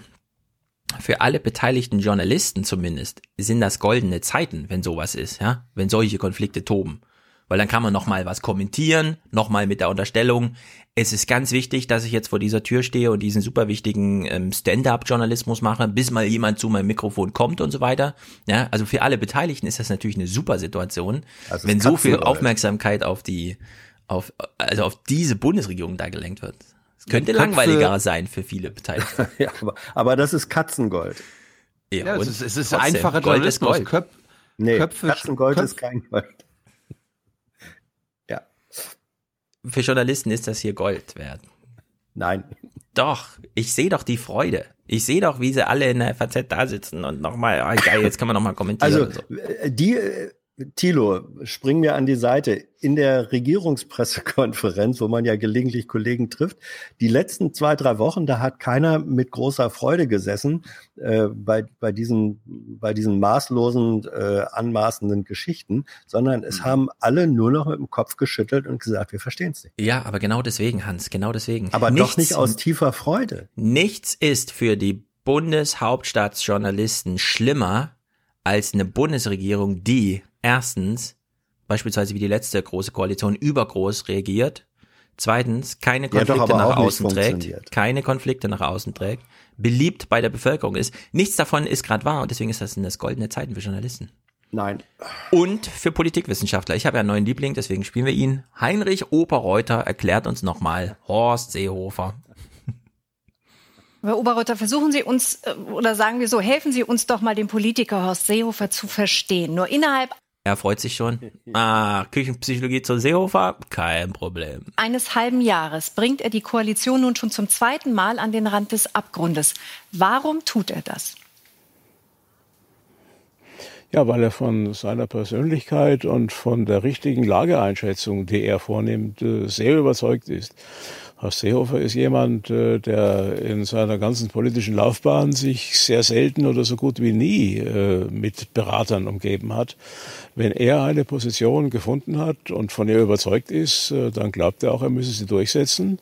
Und er hat ja auch in seinem ersten Konflikt mit Angela Merkel vor Jahren sich entsprechend verhalten und sich aus Ämtern zurückgezogen, weil er seine Position nicht preisgeben wollte. Damals ging es um Gesundheitspolitik. Also die Linie hält er durch und vor allen Dingen ist er davon überzeugt, äh, dass seine Position in der Flüchtlingspolitik äh, die einzig wahre ist. Und die CSU hat ihn dabei äh, lange, lange Zeit sehr unterstützt, bis zu der Erkenntnis, dass diese Linie in der Demoskopie nicht ankommt. So, Fazit, keine Berater, nur Selbstvertrauen. Jetzt können wir denken, also da liegt eine Frage auf der Hand, die ich mir gar nicht mehr stelle, sondern einfach beantworte. Horst Seehofer läuft politisch amok. Er versucht, so viel Schaden wie möglich anzurichten, weil er genau weiß, meine Uhr ist abgelaufen. Und genau diese Frage Manche stellt. nennen das auch politischen Autismus. ja, wohlwollend, politischer Autismus, der von außen, äh, wie auch immer, wie Amokläufer aussieht. Karin Mioska liegt das auch im, also sie sieht das ungefähr so ähnlich. Tilo? Ich, ich habe nur die Anmerkung, im Hintergrund finde ich ganz schön die Friedenstauben. Ja. Mhm. Eine Keine steht, Krähen. eine liegt schon. Keine Krähen. Stimmt, das sind keine Krähen. Wieso haben wir da keinen einordnenden Journalismus zu gehabt? Wo ist ein Stempler Ja. gewesen? Ja. Kann er das nicht mal kommentieren? Okay, jetzt, jetzt kommt die, die zweite Botschaft. Und deswegen mag ich ihn wirklich sehr, den Oberreuter, weil er einfach auch nichts mehr zu verlieren hat. Ja, und einfach mal so ein bisschen, so. Karin Mioska fragt also, ist das jetzt ein Amoklauf, was da stattfindet? Und ich finde, Oberreuter nimmt jetzt Horst Seehofer auch so ein bisschen in Schutz. Und ich finde, zu Recht. Wir haben alle noch Elon Musk im Ohr, wie er am Ende sagte, give people more credit und so weiter. Das war ja sein Fazit nach zweieinhalb Stunden Gespräch. Wir hören mal Oberreuter zu dieser Frage, läuft da eigentlich jemand amok? Also ein reiner Überzeugungstäter oder gibt es da auch sowas wie einen persönlichen Rachefeldzug? Das kann man unterstellen, aber äh, ich meine, wir neigen ja immer sehr dazu, äh, beim politischen Personal nicht die allergrößte Charakterstärke äh, zu erwarten. Ähm, aber in der Tat ist das Verhältnis zu Angela Merkel seit langem von Zerwürfnissen äh, geprägt und äh, das hat sich ja auch jetzt äh, in dieser Zeit wieder deutlich zum Ausdruck gebracht.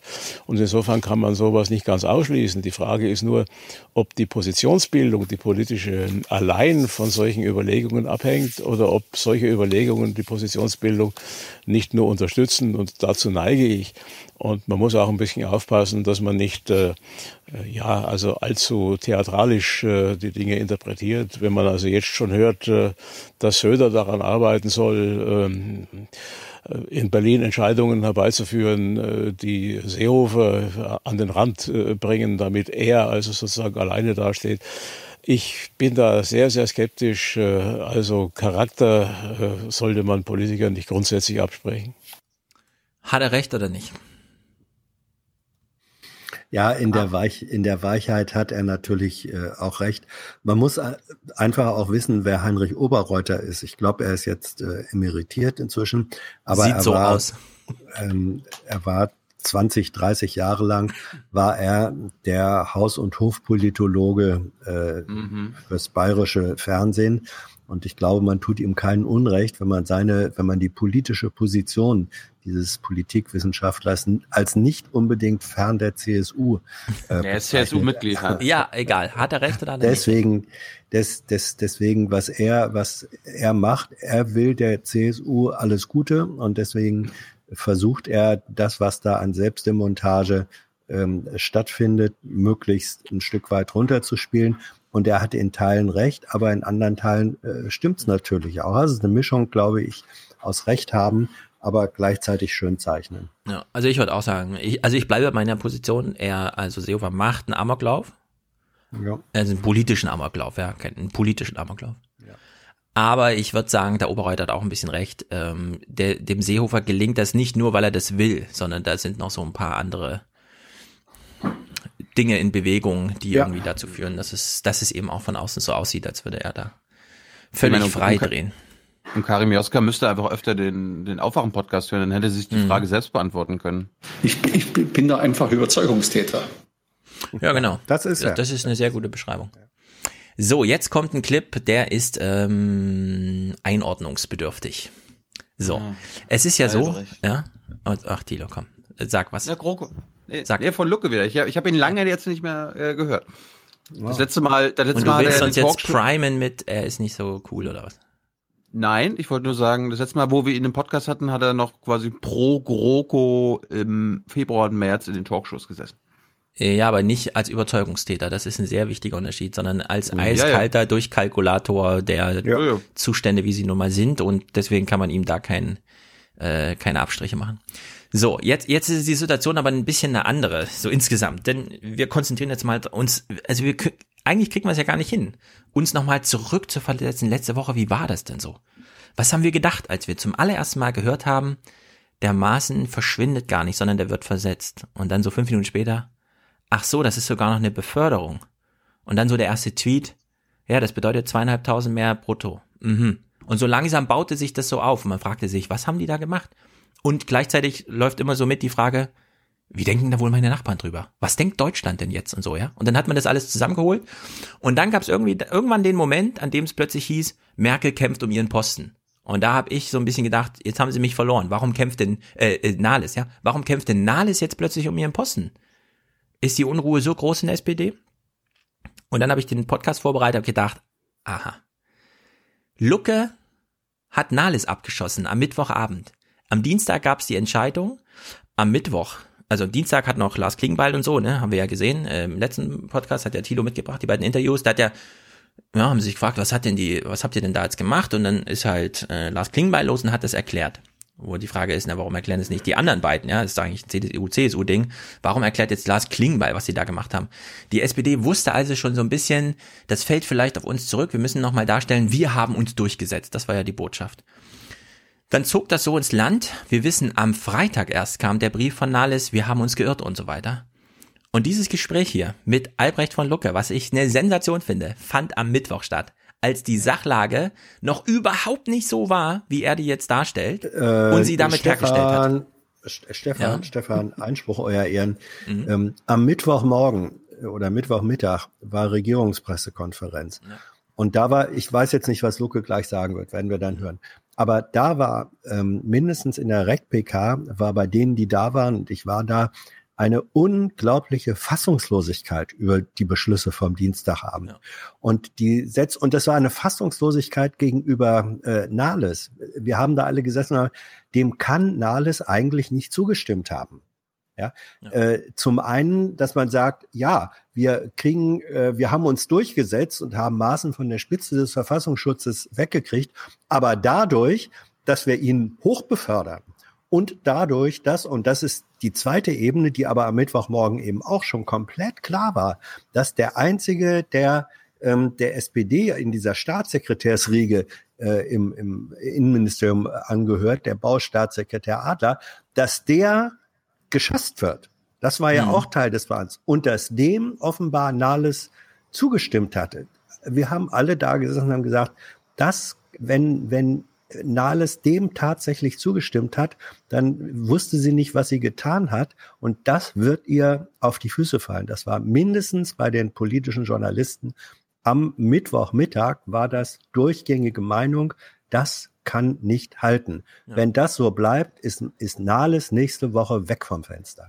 Das war Mittwochmittag klar. Ja, ja, in der Berlin, also in eurer Berliner Blase. Ja. Bei mir hier in Frankfurt, der ich normal einfach mich durch die Zeitungsseiten klicke und so weiter. Ja, für mich war das völlig. Also ich habe gedacht, du hörst als, nicht direkt PK? Als ich am Donnerstag dann die ersten Meldungen bekommen habe, Einschätzungen, die so völlig selbstverständlich davon ausgingen, dass Nahles Chefsposten, den sie gerade erst errungen hat, ja, und wir wissen, wie bedroht ist, habe ich gedacht, was ist denn jetzt für eine Dynamik, ja? Und deswegen, dieses Gespräch hier ist von Mittwochabend. Und ich würde sagen, für das, was du jetzt beschrieben ja, hast, was du für Mittwoch jetzt beschrieben hast, Mittwochmittag äh, RecBK, hat Albrecht von Lucke die Transferleistung für ganz Deutschland gebracht.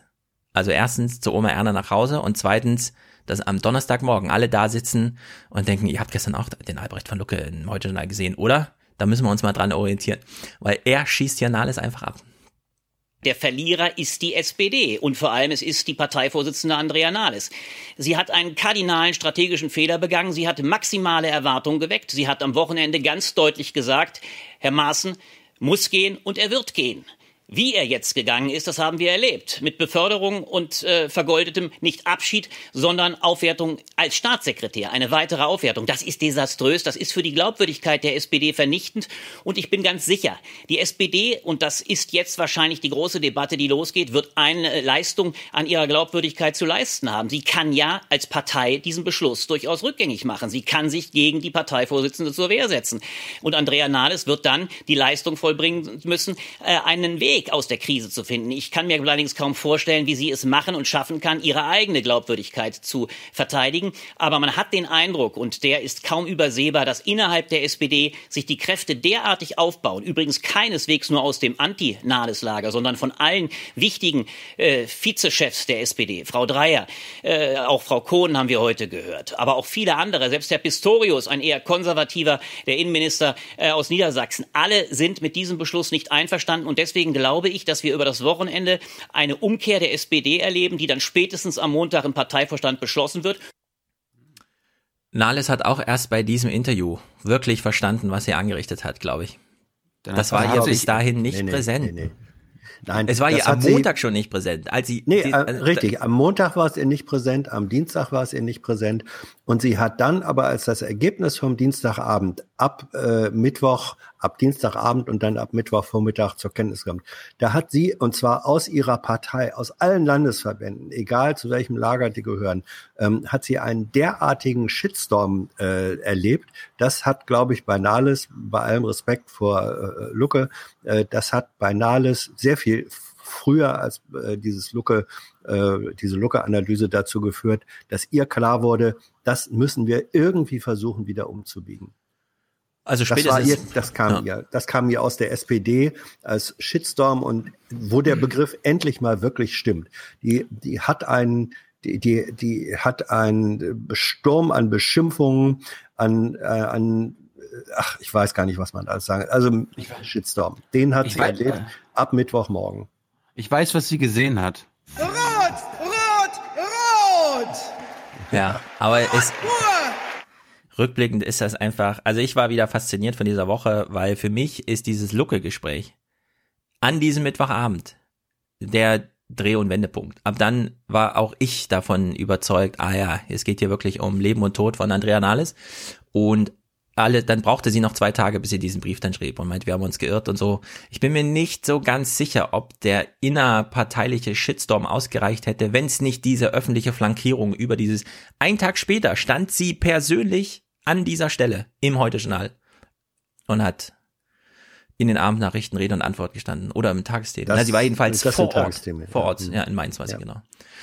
Und das ist, das ist schon, Lucke jedenfalls hat er ja noch, äh, wir hören noch zwei weitere Clips.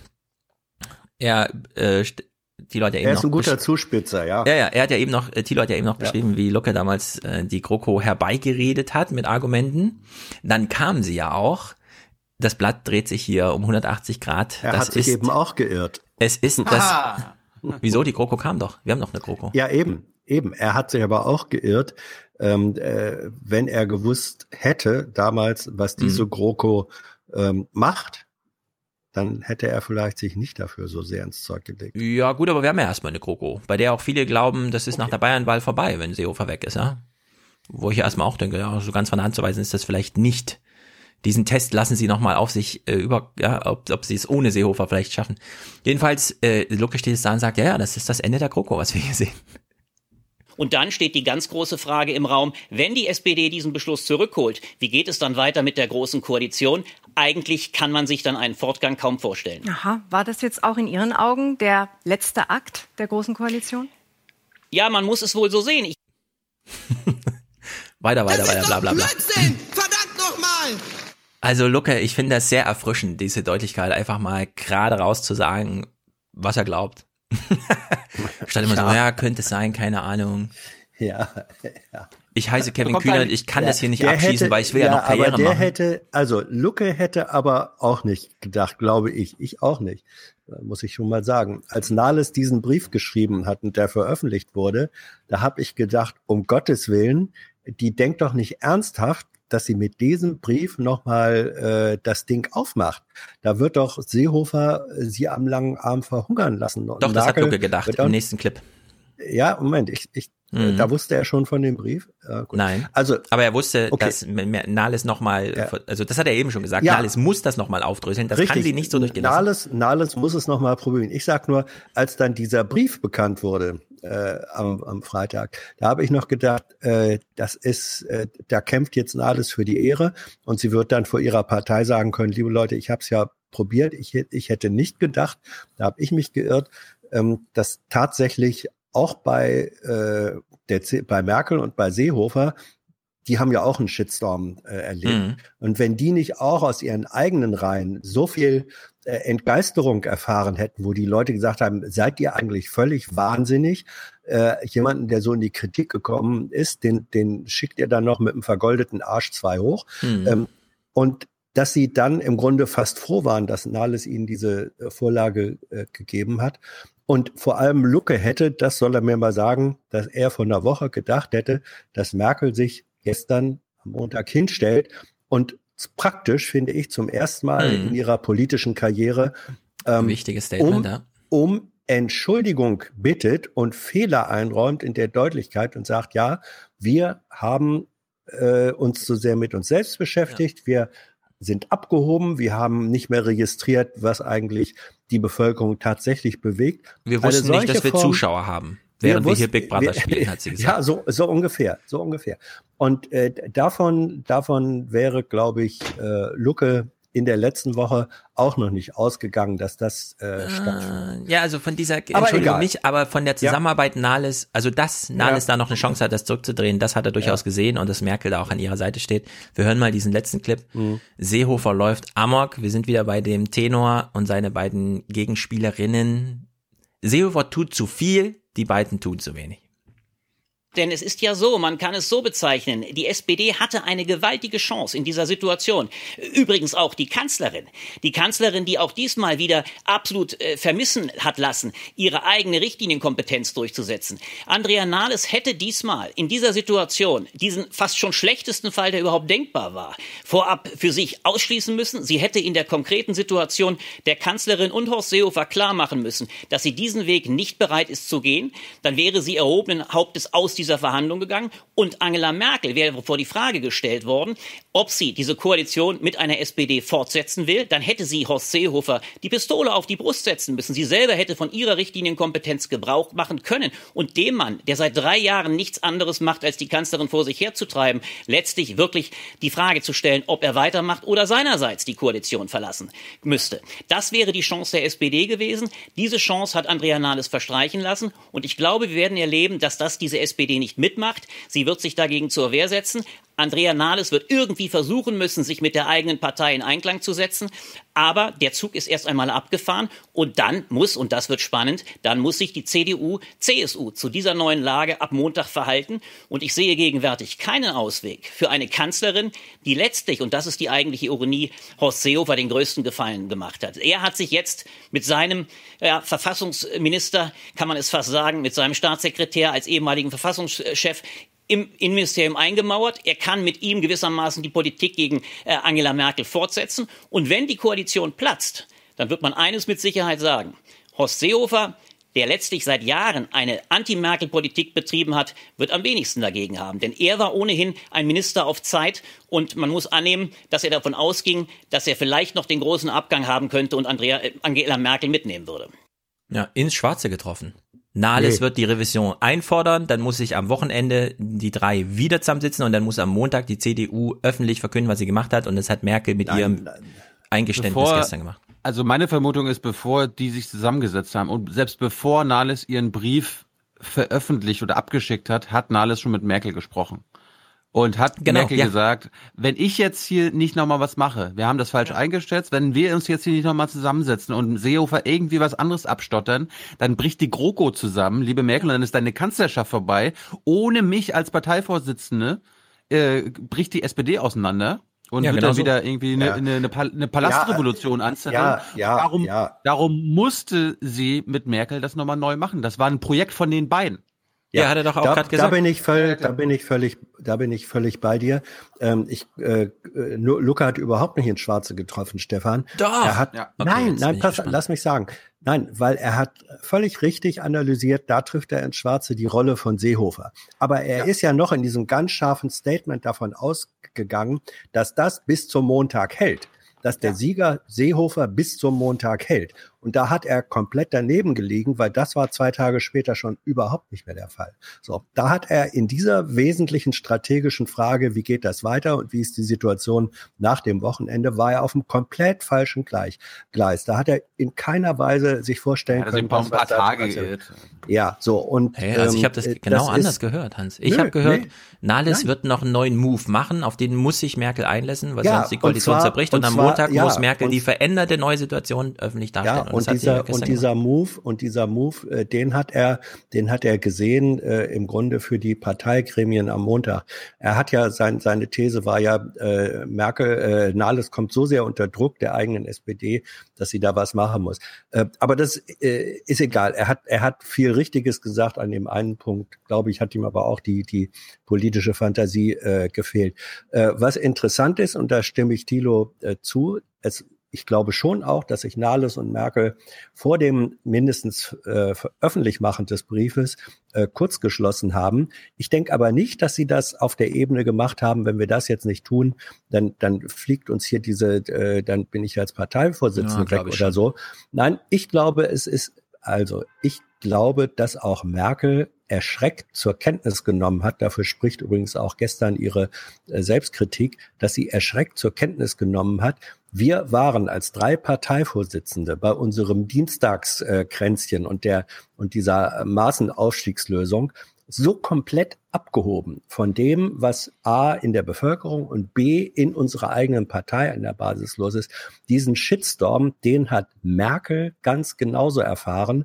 Und weil ihnen das klar geworden ist, dass die auf einmal da standen wie drei Generäle ohne Truppen, den sind ja. allen drei Parteien sind die Parteitruppen weggelassen. Und das hat sie. Das hat sie, und die Bevölkerungstruppen auch. Ja. Das hat sie, glaube ich, und da ist Merkel dann auch Realistin, das hat, hat Merkel dann erkannt und hat, war sich dann, glaube ich, mit Nahles äh, einig, wir machen das so. Seehofer war ganz bestimmt der, der es am allerletzten äh, äh erkannt. Er hat ja auch am wenigsten ähm, Selbstkritik geübt. Der, Ja, der muss ja es dann aber sein, eben ja. auch einsehen. Ja, ihm kann es Ja, relativ ich meine, egal Seehofer hat jetzt solche Leute wie Philipp Amthor und so, die ihm da alles wegverteidigen, die bei Markus Land sitzen und ja, in, in ihrem juristischen Deutschland mal erklären, warum der Herr Maaßen der bestgeeignetste Sicherheitsexperte mit internationalem aber- Ansehen überhaupt und so weiter ist. Seehofer und das völlig ist- unverständlich wäre. Und das gehört auch zu Amthor, niemals jemanden reinquatschen lassen in das eigene Statement, was man gerade macht. Ja, warum der Seehofer, Seehofer ist natürlich ein an bisschen ihm wie Klaus festhält. Störtebecker. Seehofer ist ein bisschen wie Klaus Störtebecker, der alte Seeräuber. Als der äh, mit seiner Mannschaft gefangen wurde, dann wurde er in Hamburg ja sozusagen hingerichtet und er hatte sich äh, ausbedungen, nachdem er enthauptet ist, die Männer seiner Besatzung, Mhm. an denen er als Enthaupteter noch vorbeigehen kann, äh, die äh, würden dann nicht gehängt, sondern äh, dürften überleben und, und wären frei. Und dann angeblich, angeblich ist dann äh, Störtebecker mit dem enthaupteten Kopf immer noch auf dem Hals, weil es ein sauberer Schnitt war. Er soll ja an elf Seeräubern vorbeigegangen sein. Was für ein Held. dann ja, bis ihm dann irgendwann Eine sie da- norddeutsche Legende. eine norddeutsche Legende, bis ihm dann irgendwie der Henker ein Bein gestellt hat und dadurch Ja. kam er ins Stolpern und der Kopf ist runtergepoltert. So, ein bisschen ist, ein bisschen ist Seehofer wie dieser eigentlich politisch enthauptete äh, Störtebecker, der aber immer noch an Leuten vorbeigeht und heißen sie Maßen oder anders wie ähm, und und die äh, in in eine Form von äh, existenzieller Rettung äh, mit mit reinnimmt, obwohl er eigentlich Seehofer hat. Da bin ich schon der Meinung, er hat das Ende seiner politischen Karriere äh, längst erreicht, ähm, aber er geht einfach noch weiter. Ja, der ja, Kopf das ist liegt einfach- immer noch auf dem Haupt. Seehofer spielt da Big Brother gerade. Ja. Und Er die anderen beiden Rück- eben nicht. Er soll seinen Rücktritt bei Jung und Naiv verkünden. Ja, also Seehofer spielt Big Brother. Die anderen beiden müssen noch auf Zuschauer Rücksicht nehmen. Und das würde ich auch sagen. Ich bleibe bei allem, was ich gesagt habe. Und widerspreche dir nicht, Hans, nur in, also diesen einen Punkt, dass Merkel die Öffentlichkeit unterschätzt hat, stimmt absolut. Aber das äh, widerspricht jetzt nicht dem anderen, dass sie da zusammenarbeiten und wie und so weiter und so fort. Gut, Nahles war dann am Dienstag im Heute-Journal-Studio. Und ehrlich gesagt, für mich wird das Drama in diesem Clip deutlich, denn nicht nur hat Andrea Nahles die Öffentlichkeit unterschätzt, Tilo meldet sich schon wieder. Ja, wir müssen kurz erklären, warum sie im Studio ist, weil sie gleich nebenan wohnt. okay. Sie ist aber auch im Studio, weil sie sonst nie da ist und jetzt war sie mal, hat sie gesagt, okay Leute, ich komme selbst. Das ist schon ein wichtiges Zeichen, egal wo sie wohnt, glaube ich. Dass sie selbst da so im Studio steht, bringt eine gewisse Autorität, mediale Autorität. Vorher die Zuschauer übersehen und jetzt plötzlich mitten in ihr Wohnzimmer gestellt. Jedenfalls, für mich wird jetzt erst die Dramatik deutlich, denn nicht nur hat sie die Öffentlichkeit bis dahin übersehen, sondern sie hat auch, also ich weiß nicht genau, wie man das sagen soll, in die äh, völlig versagt in diesem ersten Deal, den die da geschlossen haben, mit Maßen befördern und so weiter. Völlig versagt. Und es wird hier deutlich. Da sagt Herr Seehofer, ich habe daraus ja gar keine Koalitionskrise gemacht, das war die SPD. Und irgendwie am Ende dieser ganzen Rochade sieht die SPD eigentlich als die Verliererin aus. Herr Maaßen wird befördert und der SPD ähm, Staatssekretär zuständig für Bau, Gunther Adler, kommt jetzt in den Ruhestand oder kriegt einen anderen Job. Das ist ja eigentlich das Schlechteste Herauskommen, was Sie sich nur haben vorstellen können. Naja, also ich sag mal, dass Gunther Adler, der überparteilich als Experte anerkannt wird und wo wir froh sind, dass wir ihn in unseren Reihen haben, jetzt äh, von äh, Seehofer äh, entlassen wird vor einem Wohngipfel, wo die Frage bezahlbares Wohnen einer der wichtigsten sozialen Themen in Deutschland ist, zeigt doch nur, dass es um parteitaktische Manöver und persönliche Fäden geht und nicht um gutes Regieren.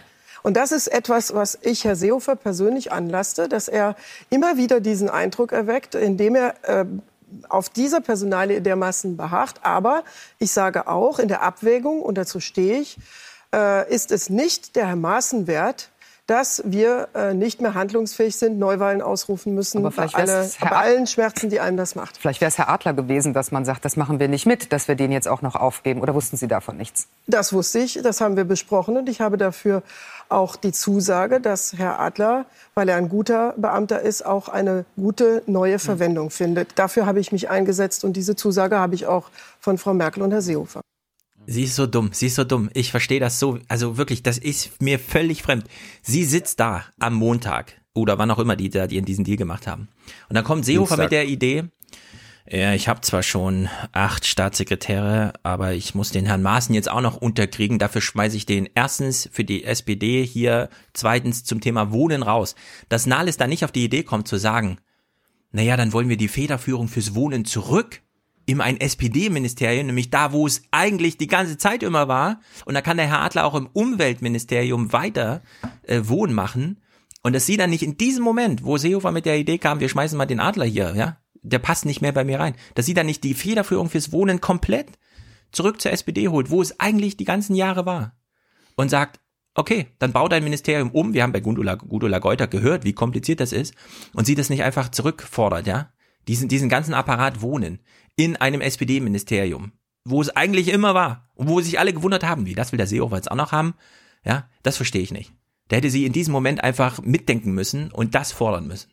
Vielleicht, vielleicht müssen wir Lars Klingbeil wirklich beim Wort nehmen und die SPD hatte wirklich nur im Kopf Maßen als Ja. Verfassungsschutzpräsidenten abzusetzen Haufen, und ansonsten war ihnen alles Ja. scheißegal. Ja. Ja, es war eine Scheuklappigkeit, äh, an ein, eine politische Instinktlosigkeit sondersgleichen. Also das Vor allem, war sie überlegt diese- noch im Studio. Ja. Ja. der Herr Adler kriegt auf jeden Fall eine tolle Verwendung. Ich weiß zwar noch nicht welche, aber Ja. das ist wirklich, das geht Also sie überhaupt hat, gar nicht. ihr, ihr war, ihr war überhaupt nicht bewusst, welche Symbolik und welche Symbolkraft in dieser Personalie oder in der Kopplung dieser beiden Personalien äh, steckt. Und da muss man sagen, eine Parteivorsitzende, der der Instinkt, und das Ja. ist eine Form von politischem Instinkt, der, der die instinktive Analysefähigkeit für die Bedeutung dieses in dem Moment hochdramatischen symbolischen Aktes fehlt, ähm, die offenbart darin den Mangel an einer Grundvoraussetzung für dieses Amt. Ja.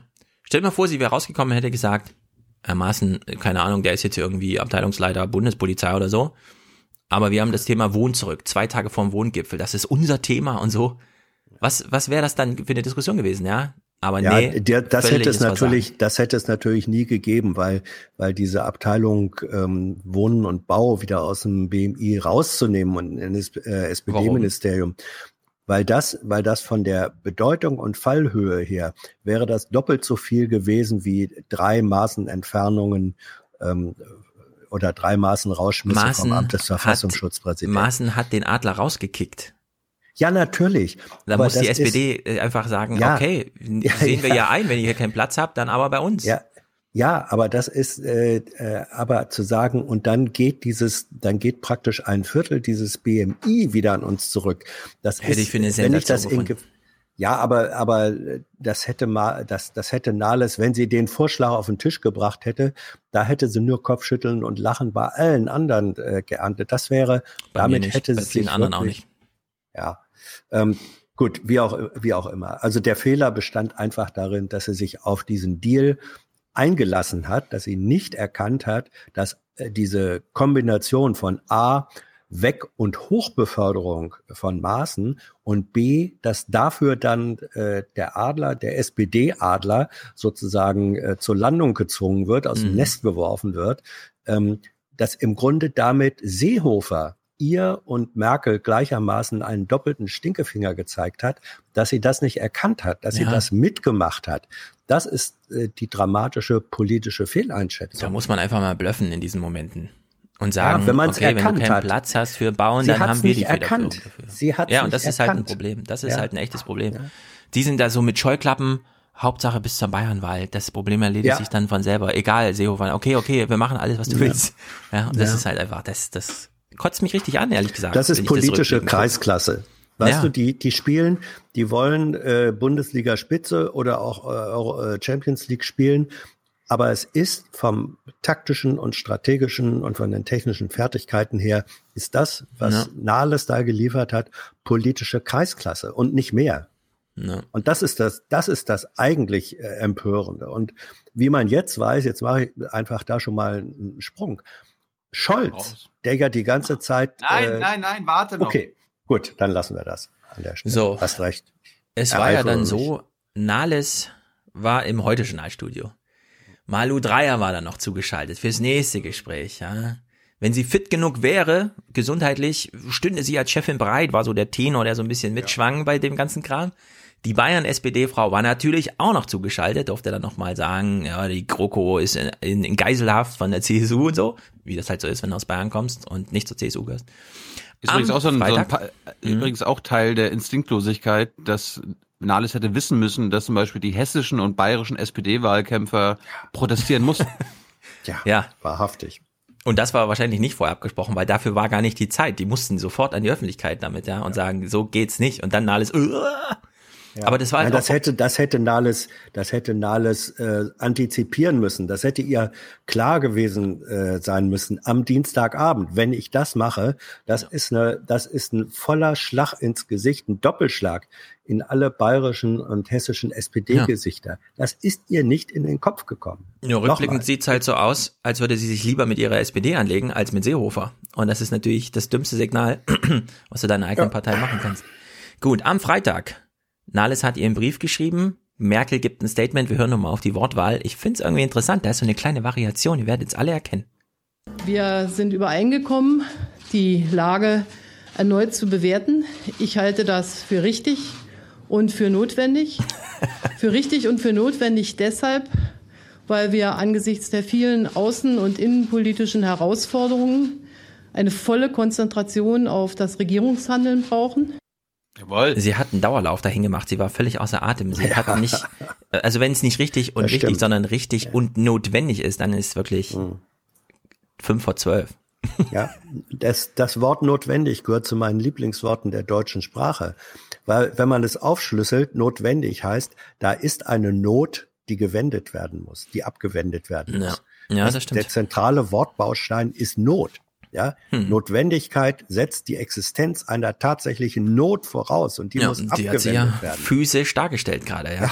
Völlig außer Atem. So haben wir Merkel noch nie gesehen. Sie hat richtig Ja, Schweiß im atemlos, Gesicht. atemlos durch die Nacht. Genau, also richtig unnotwendig. Jetzt CSU, die erlauben sich ja wirklich alles, ne? Das ist so unfassbar, dass sie selbst in diesem, ja, eigentlich haben wir gerade mal wieder alles in die Luft gesprengt, aber pff, warum jetzt nicht noch einen Schritt weitergehen? Seehofer hat ja, hm? Es Nee, ist das ist nicht Wahlkampf. nur Wahlkampf, sondern das ist jetzt wirklich einfach so ist die CSU. Als der Wahlkampf noch so ein bisschen schwächer war, hatten sie auch schon ihr wirksam, ne? Wirkungsgleich war das Wort. Wirkungsgleich. Alles hing ja an dem Wort wirkungsgleich. Sie haben jetzt wieder alles runtergedampft gehabt auf einen Begriff. Und das ist wirklich, wir sehen Dobrindt mit drei Tage Bart, ein bisschen schicker, fast gleich auf mit Andy Scheuer. Und wir hören mal genau zu, welches Wort ihm ganz besonders wichtig ist. Wir stehen zu Gesprächen bereit, ja, aber die müssen konsensorientiert äh, sein. Ähm, ziellos in Gespräche zu gehen, äh, das äh, würde wahrscheinlich nicht zu einer verbesserten Situation führen. Ja, zum einen natürlich dieser Haken, also Nahles und Merkel, die können von mir aus ziellos zu mir kommen und sich von mir diktieren lassen, was wir hier machen. Aber wenn ihr mit mir reden wollt, dann konsensorientiert, konsensual, wie Seehofer sagte. Ich muss auch zustimmen. und das ist einfach sensationell, ja. CSU einfach jedes Mal. Selbst wenn die noch so mit einem kleinen Finger am Felsen hängen und unten von den Flammen schon verschluckt werden, ja, denken die sich noch irgendeinen Dreh aus und machen dann noch sowas draus. Also Das ist schon, wie- das ist schon erstaunlich. Wie, das ist wie, um, wie, wie im UN-Sicherheitsrat. Ähm, der, die CSU ist da die Vetomacht äh, in dieser Dreierkonstellation und gleichzeitig nimmt sie, äh, nimmt sie die anderen mit in Geiselhaft und kann, Ja. und kann sagen, liebe Leute, für alles, was hier schiefgegangen ist, tragt ihr aber mindestens so zwei Mhm. Dritteln die Verantwortung. Wir sind ja gar nicht die Bösen, ihr seid selber schuld. Ja. Also das ist CSU at its best. Das haben sie immer so gemacht. Ja, ja. Oberreuter ordnet uns das wieder ein und hegt das so ein, und ist ja, Ja, ganz ja. normal und so. Du, du Brind, erinnert mich an dieses Mädchen. Also auch, dass man da einen Konsens findet, mit dem wir alle leben können. Ja, genau. So, so, so ist das gemeint. So steht der Dobrindt auch da. Ja. Ach, ich so weiß, hat er ja dass die schon, Hütte so hat brennt, er ja schon als Verkehrsminister. schon als Verkehrsminister hat er sehr stark konsensual immer gewirkt. Ja, zwei kleine Clips aus der Woche noch zum Thema. Zum einen, und das muss man jetzt wirklich mal kurz festhalten, diesem ganzen Zeug voraus ging ja, dass ein Video hergestellt wurde, einer Situation, die dadurch entstand, dass jemand gestorben ist. Wir wissen alle, der HFBP wurde dann veröffentlicht und so weiter und so fort. Also in diesem ursächlichen Fall, in diesem kleinen äh, Flatter, äh, äh, Schmetterlingsflügelschlag, ja, gab es eine neue Wendung. Was ist hier am 26. August geschehen? Warum ist ein 35-jähriger Deutsch-Kubaner auf dem Chemnitzer Stadtfest gestorben? Heute kam einer der beiden inhaftierten Tatverdächtigen frei aus Mangel an Beweisen, so die Staatsanwaltschaft. Nach dem aktuellen Stand der Ermittlungen kann von einem dringenden Tatverdacht für ein Tötungsdelikt gegen den irakischen Staatsangehörigen derzeit nicht weiter ausgegangen werden. Der Anwalt des aus der Haft entlassenen Irakers erhebt schwere Vorwürfe gegen die Justizbehörden in Chemnitz. Der Grundsatz der Unschuldsvermutung sei im Fall seines Mandanten verletzt worden.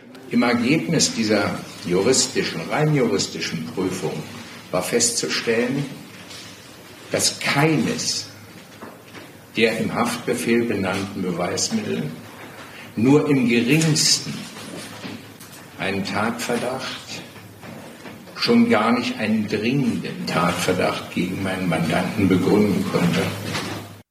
Ja. Hat sich in Luft aufgelöst. das ist schon erstaunlich, Leute. Wir brauchen nicht mal mehr einen Schmetterlingsschlag, sondern selbst der kann sich später noch als äh, Trugschluss herausstellen und wir haben trotzdem diesen Orkan, der da über Berlin hinwegzieht. Unglaublich. Stempfler hat das nochmal kommentiert. Er hat auch ein bisschen. Er, ja, sagst du so. Terrorexperte. Dafür gibt es keine Anhaltspunkte. Das habe ich nicht auf dem Radarschirm und Stempfler auch nicht. Spiel ruhig. Dafür haben wir keine Anhaltspunkte. Ja, Stempfle zählt jetzt mal Kreide gefressen, selbst von sich. Oh Gott, was haben wir hier gemacht, die Tage? Zählt er mal Themen auf, die ihm so wichtig scheinen. Wir gucken mal, ob da Terror dabei ist. Das, worüber ich viel lieber diskutieren würde, Kitas, Schulen, Familien, Rente, Pflege, Integration, gerät viel zu sehr in den Hintergrund. Mein Appell wird sicherlich nicht viel ändern, trotzdem. Überlegt euch doch in der GroKo, ein paar Jüngere mit frischen Ideen ans Ruder zu lassen. Euer Streit nervt. Äh, Stempfle, ist ein SPD-Wähler. Und er hat Lars Klingbeil die letzten Tage zugehört, weil genau Aha. diese Stichworte Lars Klingbeil und auch viele andere Journalisten, nachdem mir das dann aufgefallen ist, nachdem die SPD das immer wieder in den Tagen danach, mhm. äh, ne, ja, wir sind mit der Entscheidung zufrieden, er ist nicht mehr Verfassungsschutzchef und wir müssen uns jetzt um Mietenpflege, Kita und so weiter kümmern. Ja, aber nochmal die Frage an euch beiden Journalisten, an, an wen richtet sich dieser Appell von Stempfle? An die, an die da oben an nein, sich nein, er selbst. Er, er, möchte gern, dass ja. über andere Themen diskutiert wird und er ist Hauptstadtjournalist ja. bei den Tagesthemen, ja. meine Herren, ja. Also. Ja, und nein, nein, also er richtet natürlich den Appell an die anderen, weil er sagt, ich möchte auch über anderes berichten äh, äh können. Ja, das ja. geht aber nur, wenn ihr endlich diese anderen Sachen anpackt. Also ähm, ich finde das wieder äh, hochgradig albern. Äh, diese Nullreflexion, was Medien angeht, das ist unglaublich. Soll er doch über andere Themen? Es gibt genug Personal, das er beauftragen kann. Okay, dann mach du mal dieses Masending. Ich mache hier Rente, Familie, Pflege. Ja. Wirklich, das da habe ich kein Verständnis mehr für. Ich weiß, wir haben keine Ahnung, wie Nachrichten gemacht werden, aber ich habe da halt keine Verständnis dafür. Ja, ja nö, ich, es ist äh, es ist ein es ist ein wohlfeiler Appell. Er ist nicht falsch und er ist trotzdem wohlfeil. So. Ja. Genau so. Kommen wir mal zum Sonntag. Da äh, ist ja eine neue Entscheidung gefallen. Und äh, wir lassen das mal Horst Seehofer und Andrea Nahles im O-Ton uns und dem gesamten Land erklären. Ich habe dafür Clips aus den Tagesthemen und dem Heute-Journal gesammelt. Herr Maaßen wird Sonderberater beim Bundesminister des Innern. Das heißt, er wird unmittelbar beim Bundesminister angesiedelt und zwar im Range eines Abteilungsleiters Besoldungsstufe B9. Das ist die gleiche, die er heute auch hat. Er wird dort äh, zuständig sein für europäische und internationale Aufgaben. Ich finde, es ist ein sehr gutes Signal, dass wir die Kritik an unserer Entscheidung von Dienstag ernst genommen haben und auch korrigieren konnten. So äh, wie der Vorschlag jetzt äh, vorgelegt und beschlossen worden ist, ist er schon mal in der äh, Runde der drei Parteivorsitzenden besprochen worden. Insofern ist es mir nicht schwer gefallen. So also die Sicht von Horst äh, Seehofer. Ich möchte mich ausdrücklich warte, warte, warte. bei Angela Merkel und Horst Seehofer bedanken, dass Sie meine Initiative aufgegriffen haben. Der ist schon mal so besprochen worden, letzte Woche meint er, oder was? Ja, am Dienstag. Ja. Behauptet er. Da gibt's äh, einen Ja, Dissens. gut, stimmt, stimmt, stimmt. Er könnte ja ein also Lügner er sein. sagt das, er, er sagt das, äh, und das hat seine Pressesprecherin gestern nochmal in der REC-PK, sich das Mhm. auch nochmal anzugucken, bekräftigt, Er hat gesagt, ja, es gab an diesem Dienstag äh, sozusagen drei Varianten, wie das mit Maßen weitergehen könnte. Und die, die jetzt kommt, nämlich er wird sozusagen Sonderberater ähm, des Innenministers, sei eine von den dreien gewesen, die aber Nahles abgelehnt hätte. Nahles dagegen sagt, diese Variante in dieser Konkretion habe es nicht gegeben. Da gibt es einen offenen Dissens zwischen den beiden. Ich würde sagen, da glauben wir mal alles, weil das wäre ja nun wirklich die Höhe, ja, wenn sie aus den drei Alternativen noch Maaßens Beförderung äh, gewählt hätte. Wir warten, wir warten gleich mal ab, wie, äh, wie du das bewertest, nachdem Olaf Scholz diese Frage beantworten musste. Und dann können wir Mhm. nochmal reden. Äh, wir hören mal ganz kurz Vertreter von den Linken und der AfDP zu dieser Entscheidung. Die Kanzlerin hat in der Tat mit Fliehkräften in ihrer großen Koalition es zu tun, die sie nicht mehr bändigen kann. Die SPD fühlt sich wie ein Ertrinkender angesichts ihrer Umfragewerte und schlägt entsprechend um sich. Die Tage dieser Koalition sind in der Tat gezählt. Es gibt keine Lösung in diesem Konflikt, es sei denn, Frau Merkel trennt sich von Herrn Seehofer. Diese Trennung wird es nach den bayerischen Landtagswahlen geben. Und trotzdem, es ist so, dass ein Aufbruch aus dieser Regierung nicht mehr zu erwarten ist. Es wäre gut, wenn diese Regierung nicht mehr lange im Amt ist. Weil wir ja sehen, dass es äh, so für Deutschland nicht weitergeht, dass wichtige Fragen nicht beantwortet werden. Und äh, die Wählerinnen und Wähler sind schlau genug, sich entsprechend zu entscheiden. Wir brauchen einen Neustart. Und das heißt Neuwahlen, damit die Menschen ausdrücken können, was sie für richtig und für falsch halten. Ähm, wissen die AfD-Anhänger eigentlich, dass ihr Personal in dem Moment, wo sie die Medien brauchen, genauso geile Establishment, O-Tönen, Soundbits abliefern wie alle anderen etablierten Altparteien? ist ja erstaunlich. Das ist doch den inkonsequent. Trump, das ist doch den Trump-Anhängern auch nur recht. Ist doch inkonsequent. Ich bin empört, aber was soll's. Ein seltenes Highlight ist mir dann äh, am Sonntag in den Aufwachen, ins Aufwachennetz gekommen, weil die Tagesthemen haben um 21.45 Uhr gesendet, aber auch das Heute-Journal. Die Tagesthemen haben so ein, so ein Tagesthemen extra gemacht. Mhm. Und lustigerweise gab es jeweils Schalten ins Willy Brandt-Haus. Zum einen Moritz Rötle für die ARD, hat mit Karim Joska gequatscht. Und hinter ihm im Hintergrund stand äh, Olaf Schäuble und hat mit, äh, wie heißt er hier? Nee, mit Marietta Slomka gequatscht. Und das ist live parallel im Fernsehen ausgestrahlt worden. Und ich habe jetzt mal den Service für alle unsere Hörer gemacht, das einfach mal zusammengepackt. Ja? Töne übereinander gelegt und äh, Stefan kann ja im Nachhinein mal für alle unsere Hörer und Hörerinnen das nochmal erklären. Und aus Berlin zugeschaltet ist uns jetzt Olaf Scholz, Vizekanzler und Vize im Bundesvorstand der SPD. Guten Abend, Herr Scholz. Sonderbeauftragter, äh, Sonderberater daraus geworden, eben kein Guten Abend. Sonderbe äh, Wird diese neue Lösung denn der Partei insgesamt genügen? Kevin Kühnert fand ja, Maaßen sollte ganz in den Ruhestand und gar kein Amt mehr haben. Der sicheren Seite und sagt, darüber hatten wir vergangene Woche nicht Die SPD hat gefordert, dass Herr Nach Maaßen nach den Äußerungen, die er im Zusammenhang ja mit den Vorfällen in Chemnitz getätigt hat, nicht mehr noch weiter Präsident des Bundesamtes für Verfassungsschutz sein kann.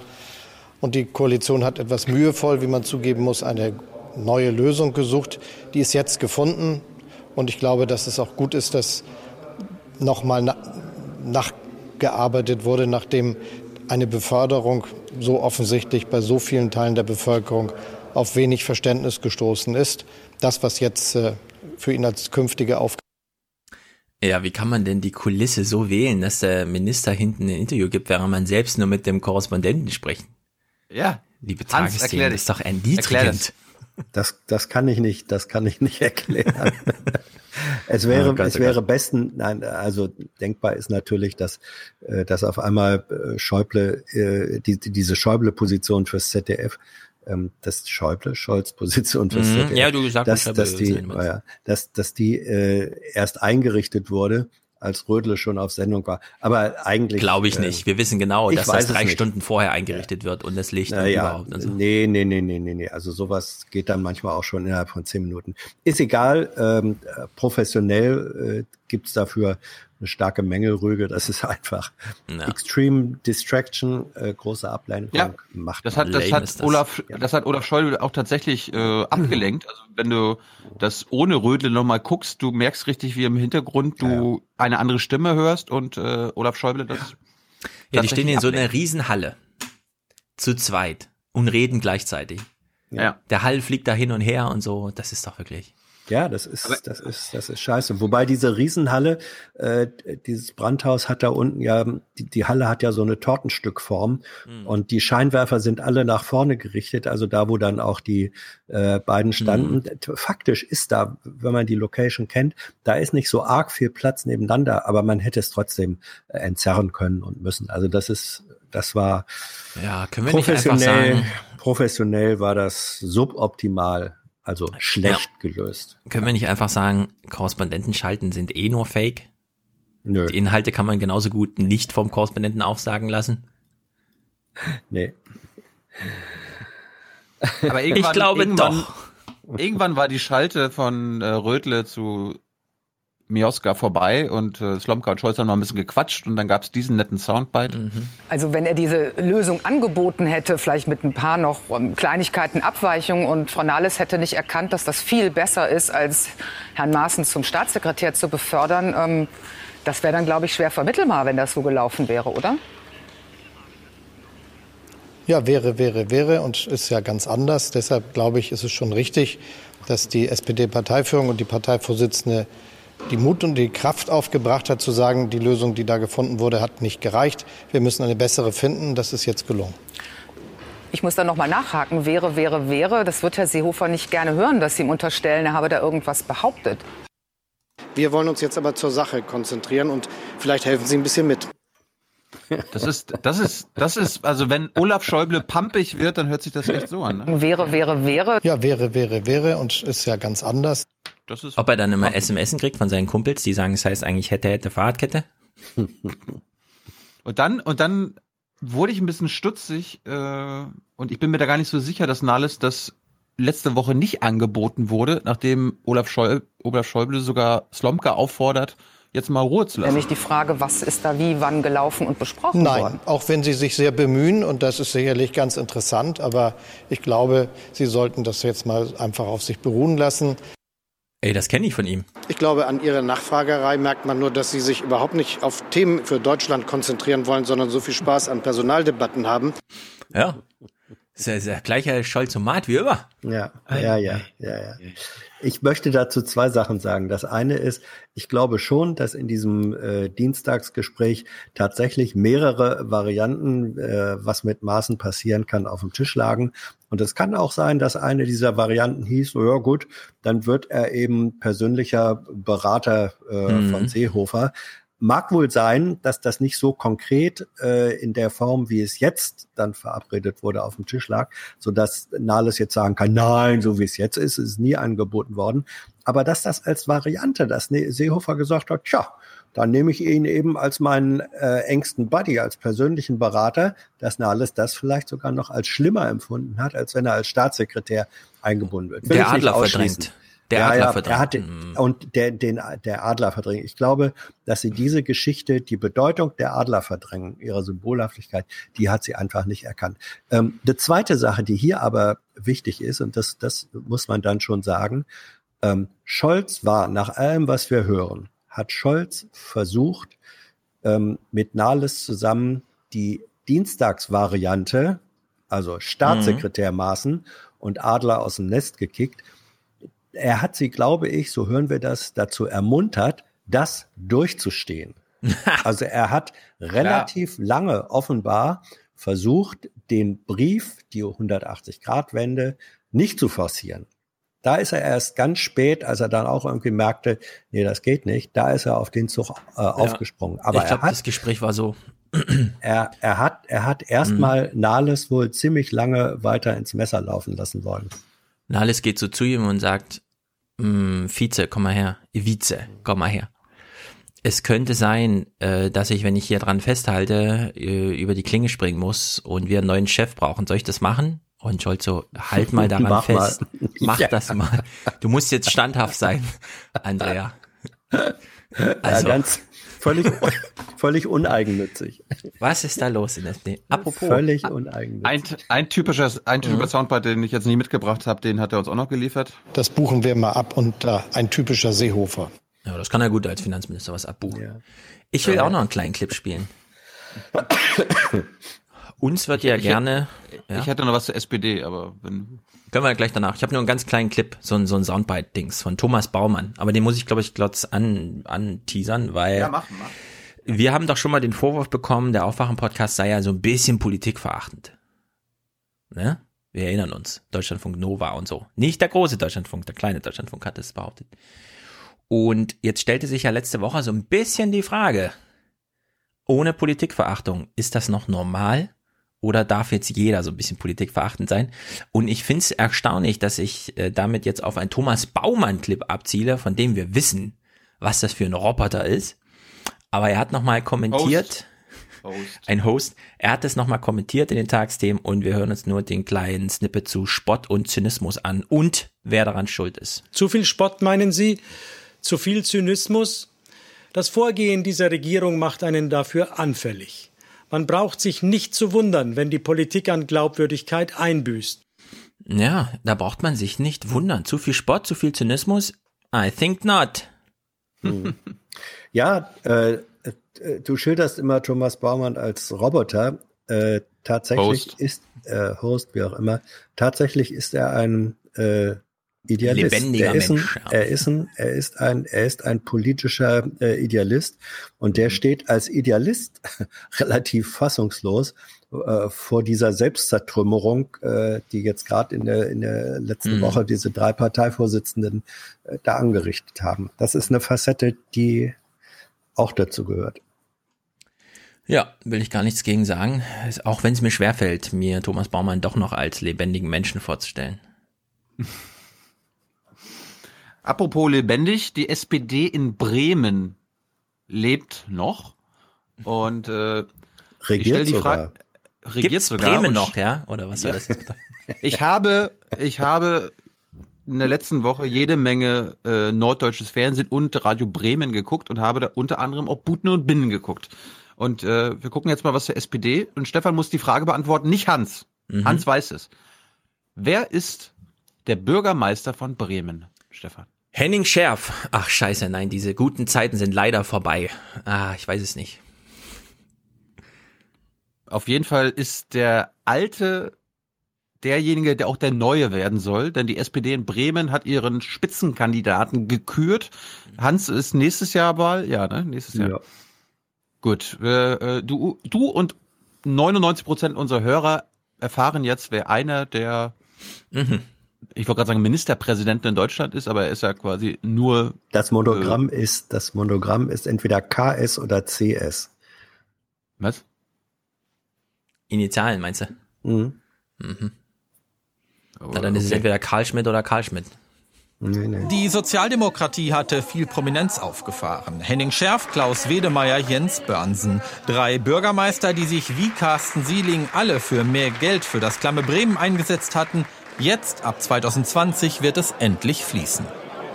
Ich will, dass wir das Geld einsetzen, um zu investieren in Infrastruktur, aber auch in Köpfe und den sozialen Zusammenhalt, Genossinnen und Genossen. Mehr Geld für Kitas soll es geben, mehr Geld für die Wissenschaft und vor allem mehr Geld für die Bildung. Für ein Schulsystem, in dem jedes Kind die passende Förderung bekommt, nach seinen individuellen Möglichkeiten. Carsten äh. Sieling, Stefan. Merkt ja. ihr das? Ich habe gerade seine Stimme gehört und habe gedacht, verdammt nochmal, wir leben in einer Fernsehgesellschaft, schlimmer noch in einer Internetgesellschaft. Mit so einer zaghaften Stimme geht das irgendwie nicht. Ich wünsche mir eigentlich wieder zurück Zeiten wie diese. Die Schwarzen glauben, dass der Staat ihnen gehöre. Das so geht Wahlkampf von der SPD, finde ich das ist mir auch aufgefallen, darum habe ich nochmal ein paar seiner Redekünste mitgebracht, äh, weil ich dachte, na, vielleicht springt Stefan darauf an, darum hören wir noch mal ein bisschen rein. Wie redet denn der SPD? Ist das ein Hoffnungsträger, Hans? Für die SPD? Kann der, kann der Kanzler? Carsten, das, muss, Carsten, das, muss, äh, das musst du, das musst du hier nachbeantworten. Das beantworte ich gerne. Meine dann. eigene Schullaufbahn ist alles andere als geradlinig verlaufen. Realschulabschluss mit Ach und Krach war das Ende. Die Berufsschule war die Rettung. Ich bin ein Kind des zweiten Bildungswegs, mhm. ohne Abitur zum Studium gekommen. Das ist für mich der Kern sozialdemokratischer Bildungspolitik. Jawohl. Jede und jeder hat eine zweite Chance verdient. Darum muss es uns gehen, auch schon in den Schulen, Genossinnen und Genossen. Ja, die Acker-Geschichte habe ich schon ein paar Mal gehört, von die dann auch wirklich Kanzler geworden sind. Aber gut. So, und äh, das fortgesch mein fortgeschrittenes Lebensalter bringt es mit sich, dass ich Carsten Sieling äh, schon kannte, als er noch Hoffnungsträger war. Ja, ähm, in den, in den äh, Ende der 80er, Anfang der 90er Jahre war er nämlich Juso-Vorsitzender mhm. äh, in Bremen, so ein bisschen der Kevin Kühnert von Bremen damals. Uh. Und, äh, ja, er war damals, äh, er war damals eine Art politischer Hoffnungsträger äh, in Bremen. Damals war das so. Tja, es ist so viel verloren in Bremen. ja. Selbst ich habe ähm, sie verloren in Bremen. Hans, ich habe jetzt, ich habe jetzt eine Frage an dich. Ich habe diese dieses Thema, worum es jetzt kurz geht, was Sieling da anspricht, nicht verstanden. Darum musst du uns ja. als Bremer Experte äh, erklären, worum es hier ja, geht. Das ist, also pass auf, äh, wir sehen halt, nee, nee, nee, nee, nee. Wir sehen hier eingeblendet, für die, die das nicht sehen, sondern hören, die Worte Osterholzer Feldmarkt. Ich weiß, es, ich weiß, es, ich weiß, es ist falsch geschrieben, habe ich mit Absicht ja. falsch geschrieben, um dich okay. zu triggern. Ah. Äh, Sieling, ja. Sieling macht jetzt einen Konflikt auf, dem den die SPD mit den Grünen aufmachen will nach der nächsten Wahl. Und du musst uns erklären, worum es geht. Und Wohnen bleibt natürlich auch ein Thema für die SPD, auch wenn das fast unausweichlich den langjährigen Koalitionspartner verprellen könnte. Aber wir werden nicht darum herumkommen, und das sage ich hier auch sehr deutlich, Bereiche auch der Osterholzer Feldmarkt zu entwickeln. Das das, Genossinnen und Genossen, werden auch die Grünen in der nächsten Legislaturperiode akzeptieren müssen. Da geht kein Weg drum herum. Also ein knallharter Hund. Und wie heißt er jetzt richtig? Also Osterholzer Feldmark, die Osterholzer Feldmark, das ist ein bisschen für Bremen das, was der Hambacher Forst in Nordrhein-Westfalen ist. Das ist einfach, äh, Bremen hat als, als Zwei-Städte-Staat nicht so arg viel äh, äh, Grünflächen im größeren Maßstab und dazu gehört diese Osterholzer Feldmarken. Wenn man, wenn man jetzt sagt, und das ist natürlich dann eine Provokation, man sagt, ja, liebe Leute, wir müssen bauen und dafür äh, wird dann eben auch Feldmark verschwinden, wird Natur verschwinden. Das ist ein bisschen auf einer Bremer, in Bremer Relation, hat das schon gewisse Parallelen in der Symbolhaftigkeit wie ähm, Hambacher Forst.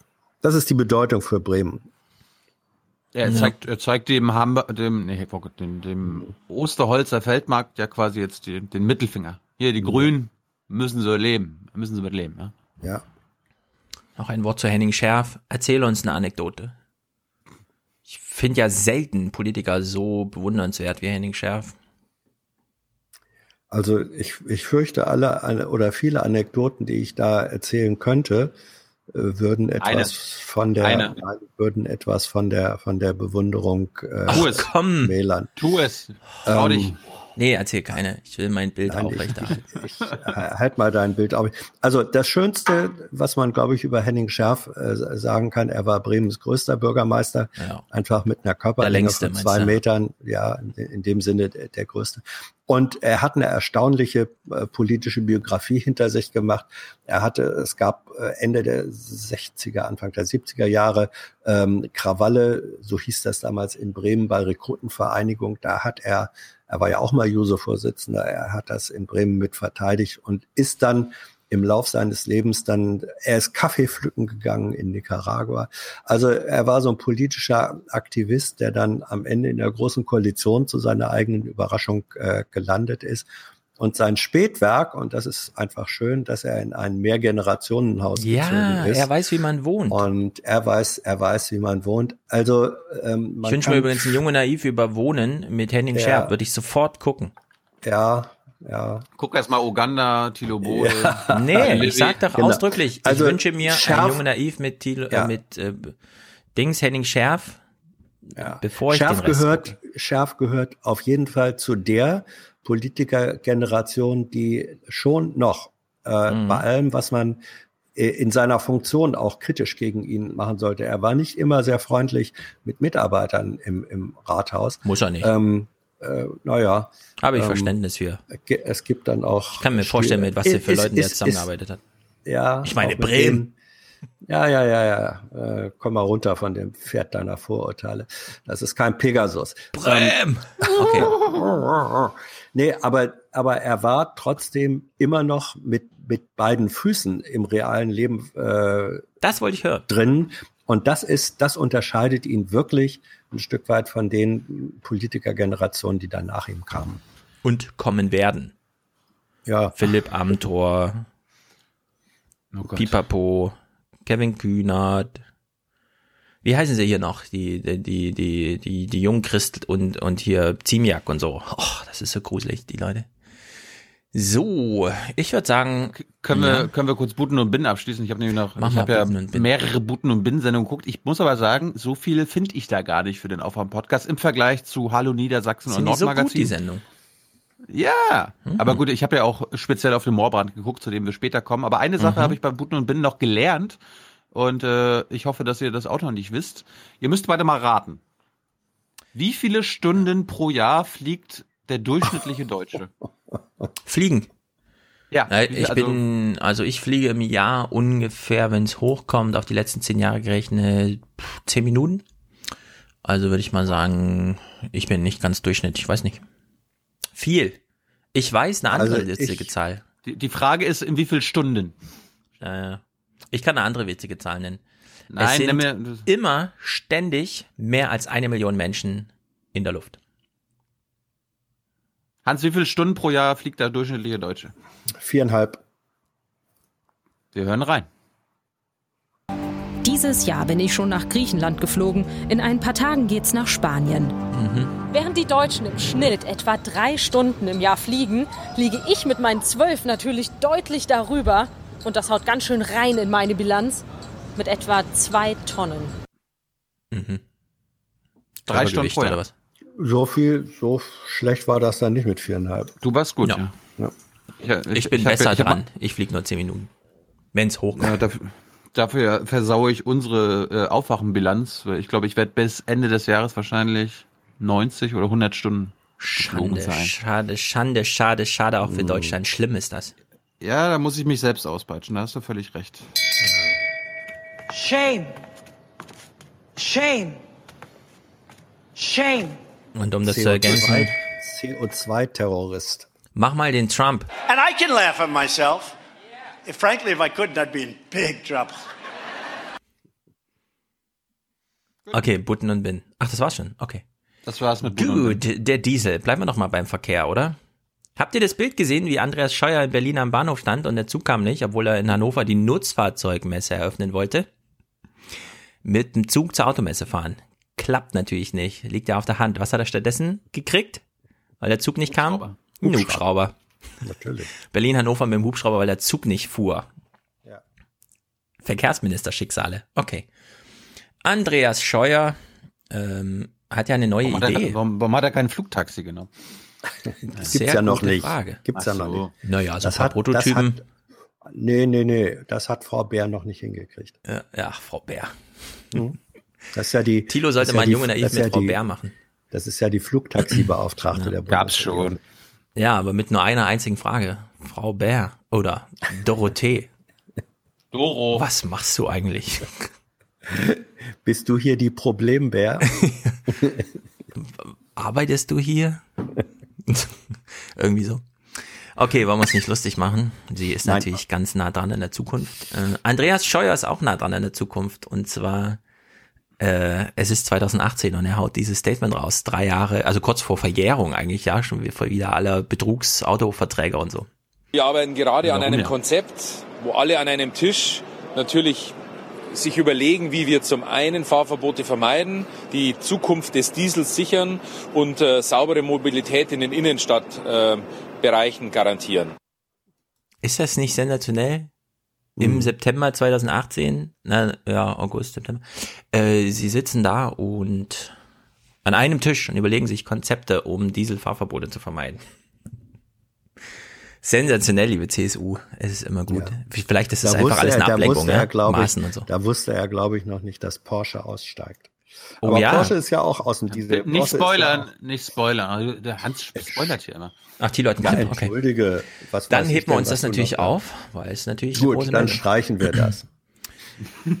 Ja, apropos Die Hardwareveränderung. Hörer vergessen so. das jetzt sofort. Apropos Hardwareveränderung, alle Hörer haben es schon vergessen. Porsche, was ist das für ein Unternehmen? Keine Ahnung, stellen die Laptops her. Ach ja, Porsche Design. Also, Ja, genau, Hardware. Wir reden über Hardware. Es geht im Bericht um Hardware. Es könnte sein, dass es vielleicht doch so ein paar Updates und so, keine Ahnung. Neben Software-Updates für ältere Diesel insgesamt 5,5 Millionen sollten auch Hardware-Umbauten an Motoren der Euro 5-Norm in Erwägung gezogen werden.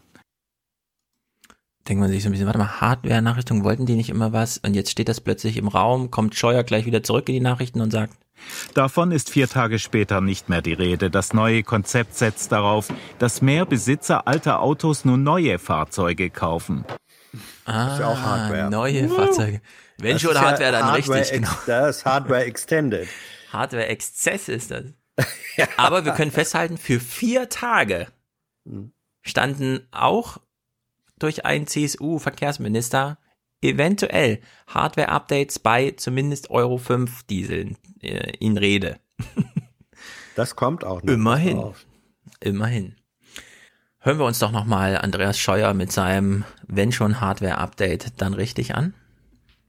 Meine Priorität sind nicht Hardware-Nachrüstungen, weil da habe ich technische, finanzielle und rechtliche Bedenken, sondern ich möchte, dass sich die Flotte erneuert.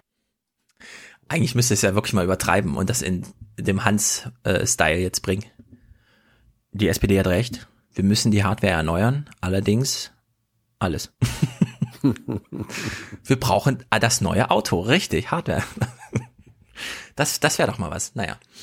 Sabrina Fritz ist zuständig für das Thema und kommentiert entsprechend. Ähm, ja, sie sagt zwar Schnitzel mit Pommes und Fischmarkt im ersten Ding, aber es geht angeblich doch trotzdem irgendwie um Diesel. Keine Ahnung.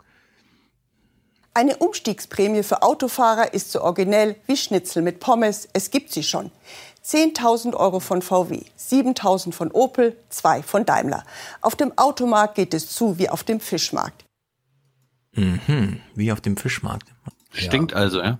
Pommes mit Schnitzel auf dem Fischmarkt. Ja, es geht auf dem Automarkt zu wie auf dem Fischmarkt. Schnitzel mit Pommes gibt's nämlich immer nur mit Rabatt oder so. Keine Ahnung, was, was sie da für ein Bildnis aufbaut. Jedenfalls macht sie jetzt ein Statement, dem ich dann gleich mal wieder widerspreche. Dass der Verkehrsminister nun auch noch in den Anzug des Autoverkäufers schlüpft, ist nicht seine Aufgabe. Denn auch mit ein paar tausend Euro Zuschuss kann sich nicht jede Familie von heute auf morgen ein neues Auto kaufen. Ja. Nicht jede. Nicht jede. Nicht jede, was im Grunde absolut reicht, weil Mercedes ist schon zufrieden, wenn die 4000 S-Klassen im Quartal verkaufen. Das müssen nicht 40.000 sein. So, jetzt hat sie ja gesagt, der Verkehrsminister äh, muss kein Autoverkäufer sein. Das, der versteht seine Rolle sonst miss. Jetzt erinnern wir uns mal an März 2018, als die Regierung gerade so Fahrt aufnahm. In welchen Rollen hat sich eigentlich der Verkehrsminister so gesehen? Ganz in der Tradition seiner Vorgänger wie Markus Söder und Alexander Dobrindt bekommt auch er jetzt ein Ministeramt, das Verkehrsministerium. Es ist auch ganz klar, dass ähm, das ein Wirtschaftsministerium und ein äh, Arbeitsplatzerhaltungsministerium ist, aber genauso ein Innovationsministerium, äh, wenn es um äh, die Mobilität der Zukunft geht. Oder kurz ausgedrückt, ich bin Autoverkaufsminister. Nee, Liebe Naja, aber weil Sabrina Fritz ja sagte, der versteht sich falsch, wenn er sich als Autoverkaufsminister versteht. Nee, es ist, es ist mit Ansage ist das alles bis hierher.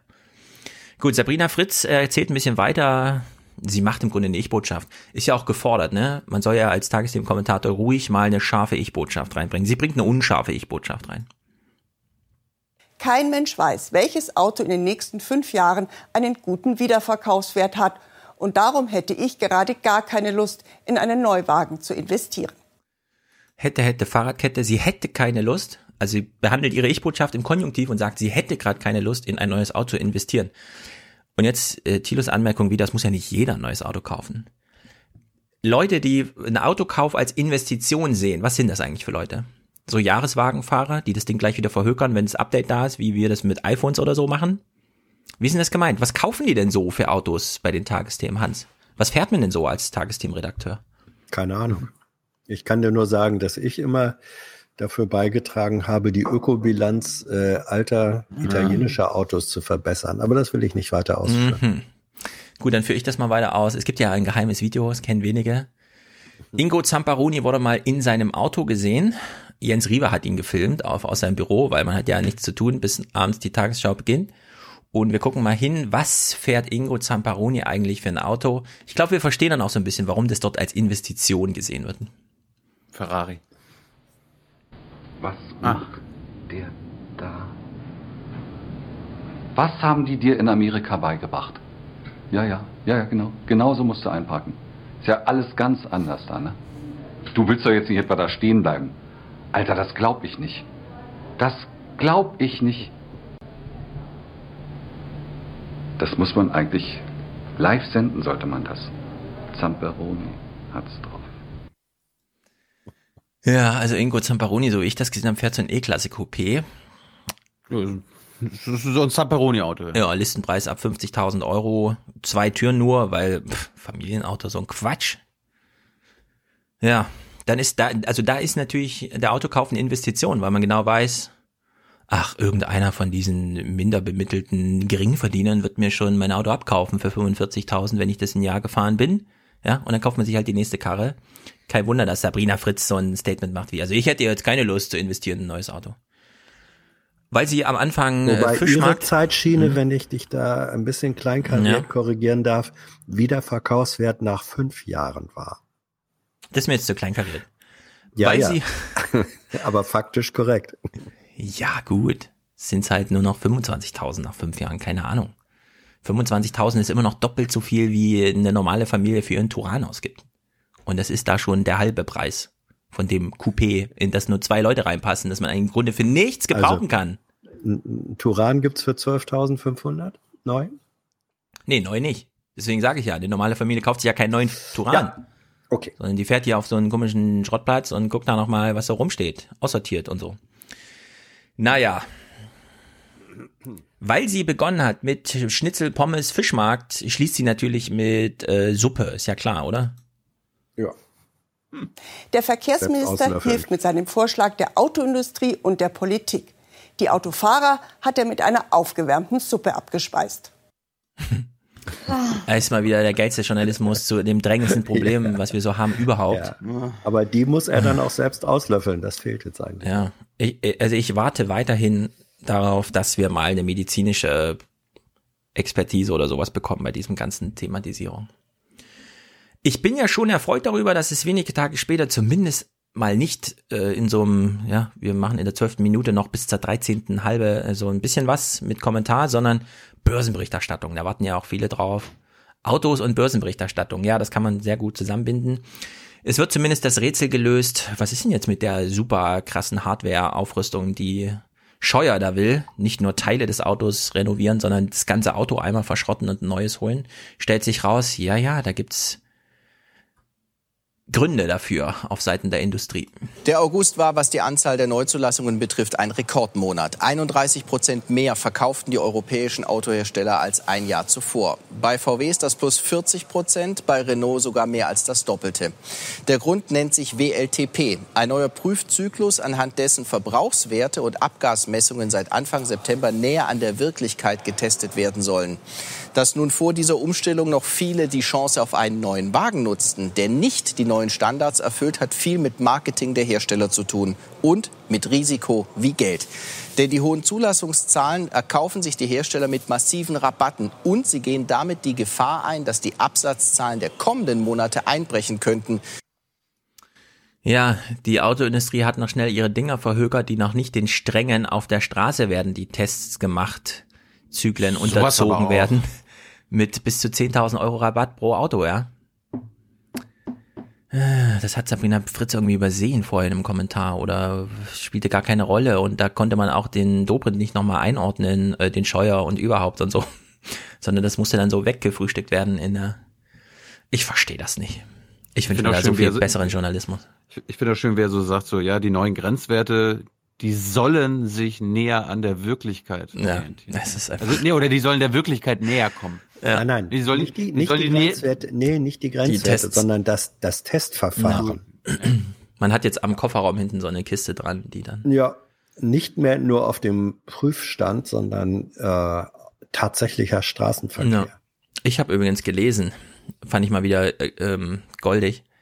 Die Automobilindustrie leidet ein bisschen darunter, dass dieser Kofferanbau, der hinten an dem Diesel da dran ist, mit dem man über die Autobahn fährt, als Foto verfügbar ist, weil doch die ein oder anderen Kunden glauben, sie müssten jetzt mit dem Ding fahren. Das ist dann, also das ist die neue Technik, ja, die die, die Abgase zurückhält. Also die haben Probleme da in der Autoindustrie. Ja, Na gut. ja, ist wahr. Also ich empfehle für, für historisch interessierte Menschen, äh, sich mal Fotos aus dem Internet anzugucken. Autos mit Holzvergaser, die sahen so ähnlich aus in der. Mit Holzvergaser? Ja, mit Holzvergaser. Äh, man kann nämlich auch äh, Autos betreiben mit wo Holz in einen Vergaser ging, und dann kam so eine Art Biosprit äh, dabei raus. Das wurde mhm. in der schweren Zeit vor und nach dem Krieg oder zwischen den Kriegen, als es keinen Sprit gab, äh, gemacht. Autos mit Holzvergaser, die hatten dann auch so komische Aufbauten. Mhm. Wir hören uns mal noch einen kleinen Dieselwitz an, also einen Autowitz eigentlich. Den kann man, den kann man sich jetzt wirklich äh, aufschreiben und später dann. Und wenn, wenn ihr den ersten Clip noch nicht so lustig findet, wartet auf den zweiten. Es gibt ja den ultimativen Witz, ne? Mhm. Es gibt den sauberen Diesel, es ist gar keine Frage. Jetzt bin ich gespannt. Ja, ich glaube, der ist besser hier. Pass mal auf. Die Verbreitung von Elektroautos in Deutschland kommt nicht so schnell voran, wie von der Bundesregierung erhofft. Aber es gibt oh. Fortschritte. So, das war der erste Teil.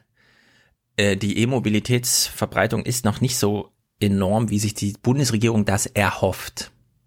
Weil wir wissen ja, die erhofft sich ja vor allem, dass wir jetzt den Technologieumstieg weg vom Verbrenner und so weiter schaffen. Ne?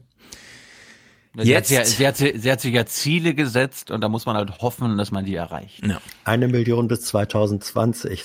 Das, ja. wir, wir schaffen das. Ja, wir schaffen das. Aber es gibt trotzdem einen Rekord zu vermelden. Pass mal auf. Bis Ende des vergangenen Jahres wurden in Deutschland nach dem Bericht insgesamt 131.000 E-Autos zugelassen. Davon ja. allein im vergangenen Jahr 55.000 etwa. Das ist eine Zuwachsrate von 117 Prozent und das ist die höchste weltweit. Die höchste weltweit. ja. Deutschland. Das war jetzt kein Witz, ne? Er vermeldet hier gerade, dass in Deutschland nirgendwo die Zuwachsrate so groß ist wie in Deutschland. Ja. Auf 30. Es wäre noch, ja, es wäre noch schöner gewesen. Sie hätten vorher nur 10 äh, Elektroautos gehabt und hätten dann ja. 50, 50 verkauft. Ja. Dann wäre das eine Steigerung um 500 Prozent gewesen. Das wäre intergalaktisch, äh, ja, ähm, 400 Prozent Zuwachs.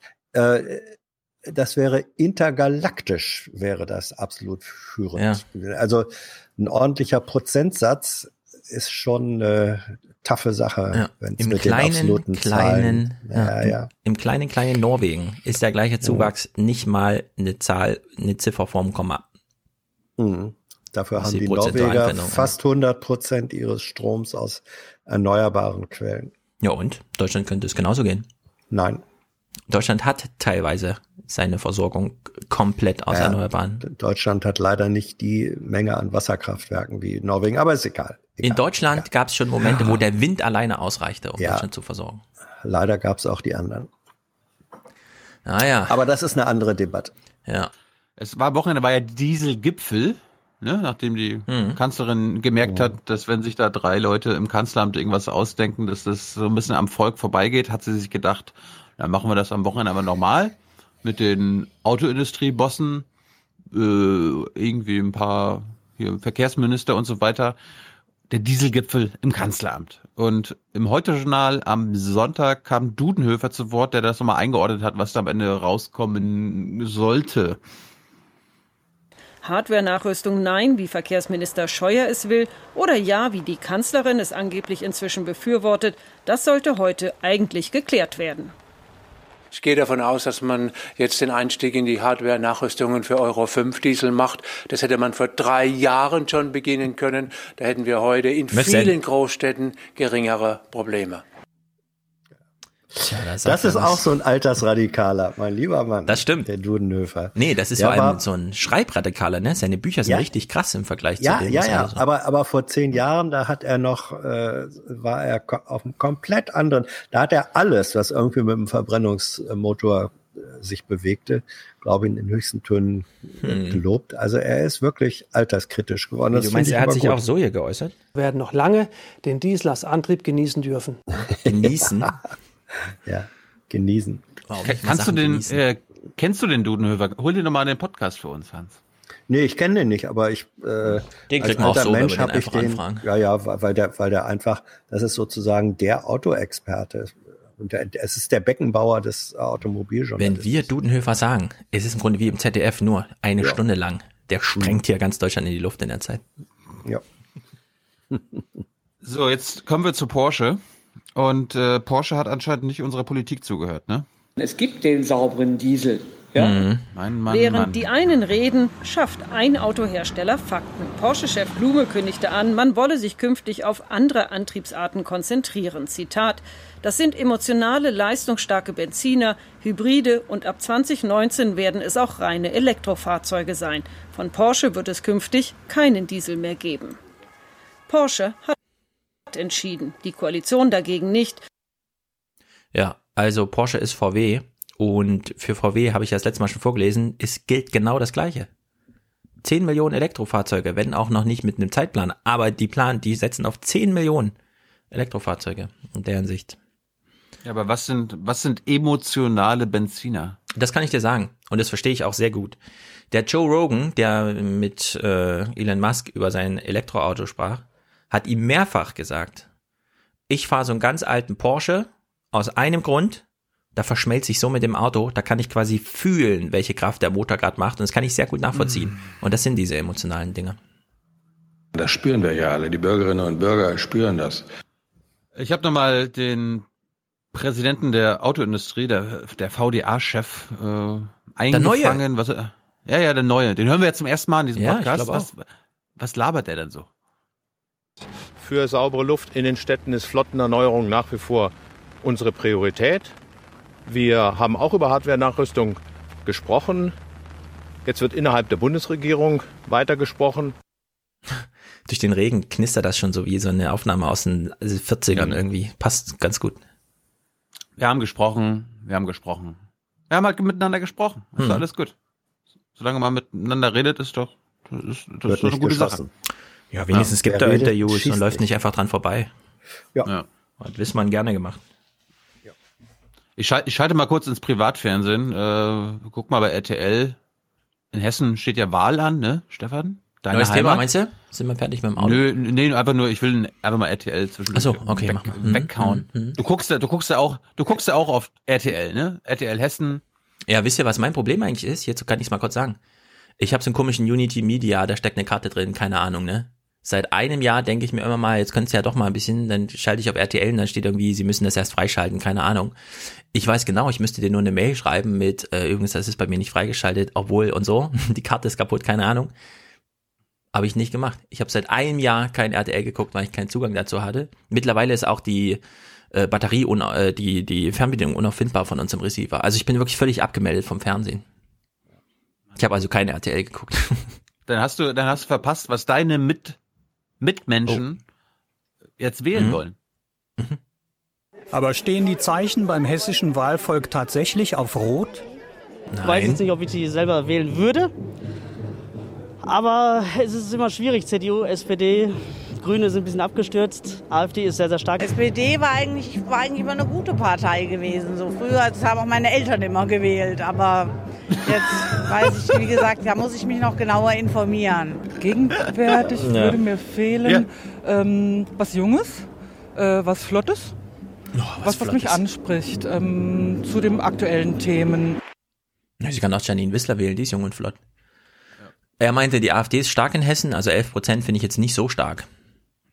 Es gibt andere Zahlen in Deutschland. Aber mein Highlight war die Frau, die meint, ja, meine Eltern haben schon SPD gewählt, also. Ja. Hm. Ja. So ist das halt, ne? Hier zwei, hier zwei Kurzmeldungen, die hintereinander gesendet wurden. Nach zwei Aufmärschen rechtsextremer Gruppen gestern Abend in Dortmund sind mehrere Strafverfahren eingeleitet worden. Die Demonstranten hatten unter anderem antisemitische Parolen skandiert. Die Polizei erklärte, es werde der Verdacht der Volksverhetzung geprüft. Im bayerischen Bamberg ist heute der Dachstuhl einer Erstaufnahmeeinrichtung für Asylbewerber in Brand geraten. Das Feuer brach gegen Mittag in einem Gebäude des sogenannten Ankerzentrums aus. Nach Angaben der Polizei konnten etwa 150 Menschen die Unterkunft unverletzt verlassen. Allerdings wurden drei Feuerwehrmänner bei den Löscharbeiten leicht verletzt. Die Brandursache wird noch ermittelt. Ja. Das wollte ich jetzt erstmal eingespielt haben. Seid ihr noch ja. da? Ja, ja, wir sind noch ja. da. Wir warten auf Action. Ja. Tilo, wenn du, wenn du Clips mitbringst, musst du die selber kommentieren. Da braucht man, ich, nichts kommentieren. Ach so, ja. dann. Aber dann musst du auch die unkommentierte Ruhe aushalten. Kann ich aushalten. Hm. Wir, wir, wir schalten mal nach Rostock, wenn ihr die Ruhe immer noch anhält. Was ist denn da im Zoo los? Wo sind denn die Eisbären? Ja, und die Frage kann ich gleich weitergeben an den Chefbärenpfleger und jetzt auch für die Pinguine zuständig, Matthias Petzold. Wo sind denn Noria und Akia? Im Moment sind sie gerade noch hinten in den Boxen. Ach, in den Boxen, alles klar. Hat er, den Neben, hat er den Nebenjob als Meister Propper in der Werbung? Ja. Jetzt, jetzt, jetzt bin ich, jetzt, jetzt mal eine Frage an euch. Wenn man Chefbärenpfleger ist, ist man denn der Pfleger des Chefbären oder ist man Chefpfleger der Bären im Zoo? Das ist eine Frage der Betonung. Grammatikalisch geht beides. Und noch viel mehr. Chefbärenpfleger, Chefbär. Mhm. Also äh, deine erste Variante setzt ja voraus, dass es so etwas wie einen Bärenchef gibt. Ja. Nee, das wäre aber dann der Bärenchefpfleger, oder? Nee, nein, nein. Wenn es nur, nur ah, ja, nur, nur, nur wenn es, wenn es unter den Bären einen Chefbären ja. Und genau. einen Bärenchef Chef mhm. gäbe, gäbe es dann auch einen Chefbärenpfleger im Sinne dieser Interpretation. Mhm. Auf jeden Fall ich ist, glaube, ist er ist der, er ist der Chef der Bärenpfleger. Ich glaube, es gibt nur ich glaube, einen glaube ich auch. Ich glaube, ich glaube, er ist der Pfleger der Chefbären und er klärt uns jetzt hier mal auf. Es gibt ja auch in diesem Podcast Menschen, die äh, die artgerechte Haltung von zum Beispiel Eisbären in Zoos kritisch sehen. Mhm. Da hat er, da hat er halt sehr gutes Verständnis für. Es gibt ja auch Kritik von Tierschützern, dass die Anlage oder überhaupt Zoohaltung von Eisbären nicht artgerecht ist. Was entgegnen Sie denen? Blödsinn. Das ist aber unfair geschnitten. Ich glaube, der hat da mehr zu gesagt. Er hat sogar noch mehr dazu gesagt. Blödsinn. Warum? Weil es einfach äh, tatsächlich funktioniert. Also wir haben jetzt über wirklich viele Jahre, ich persönlich seit 21 Jahren, äh, die Bären äh, tagtäglich äh, quasi erlebt. Und ähm, ich habe nicht einmal den Eindruck gehabt, dass es den Tieren also wirklich irgendwie an irgendetwas mangeln würde. Es kommen immer viele Sachen, wie beispielsweise es ist zu warm oder ähnliches. Würde ich akzeptieren, wenn ich es nicht selber besser wüsste, äh, dass man beispielsweise Bären bei 20 Grad oder 25 Grad teilweise in der Sonne liegen sehen kann, die da ganz entspannt schlafen. Also sie kommen einfach wirklich klar. Mehr kann ich dazu nicht sagen. naja. Ja, ist euch, ist euch aufgefallen, ist euch aufgefallen, wie der Chefbärenpfleger heißt? Wien. Matthias. Petzold. Petzold. Oh. Sehr gut. Gemacht Meist, ist, Meister Petzold, Meister ja. Petzold, wenn schon, denn schon. Ja. Das ist einfach Blödsinn. Ah. Aber ich finde es gut, dass er, dass er nicht mit medizinischen Antworten oder so akademisch irgendwas hochtraben, sondern die liegen ja bei 25 Grad in der Sonne und das würden die ja nicht machen, wenn. Die, die hätten mir schon was gesagt, wenn sie sich unwohl ja, fühlen. Können sich doch beschweren. Können ja auch ihren, die können ja auch ihren Flocati ausziehen. Ja. naja. Apropos, Wo ist das, apropos Berlin Rostock, oder was? Nee, Rostock. Apropos, nee, Rostock. Rostocker Zoo. Und da, wir, wir bleiben auch gleich in der Stadt. Die, äh, die Rostocker, die Bürgerschaft hat da ein komisches, was Komisches gemacht. Was ist damit los?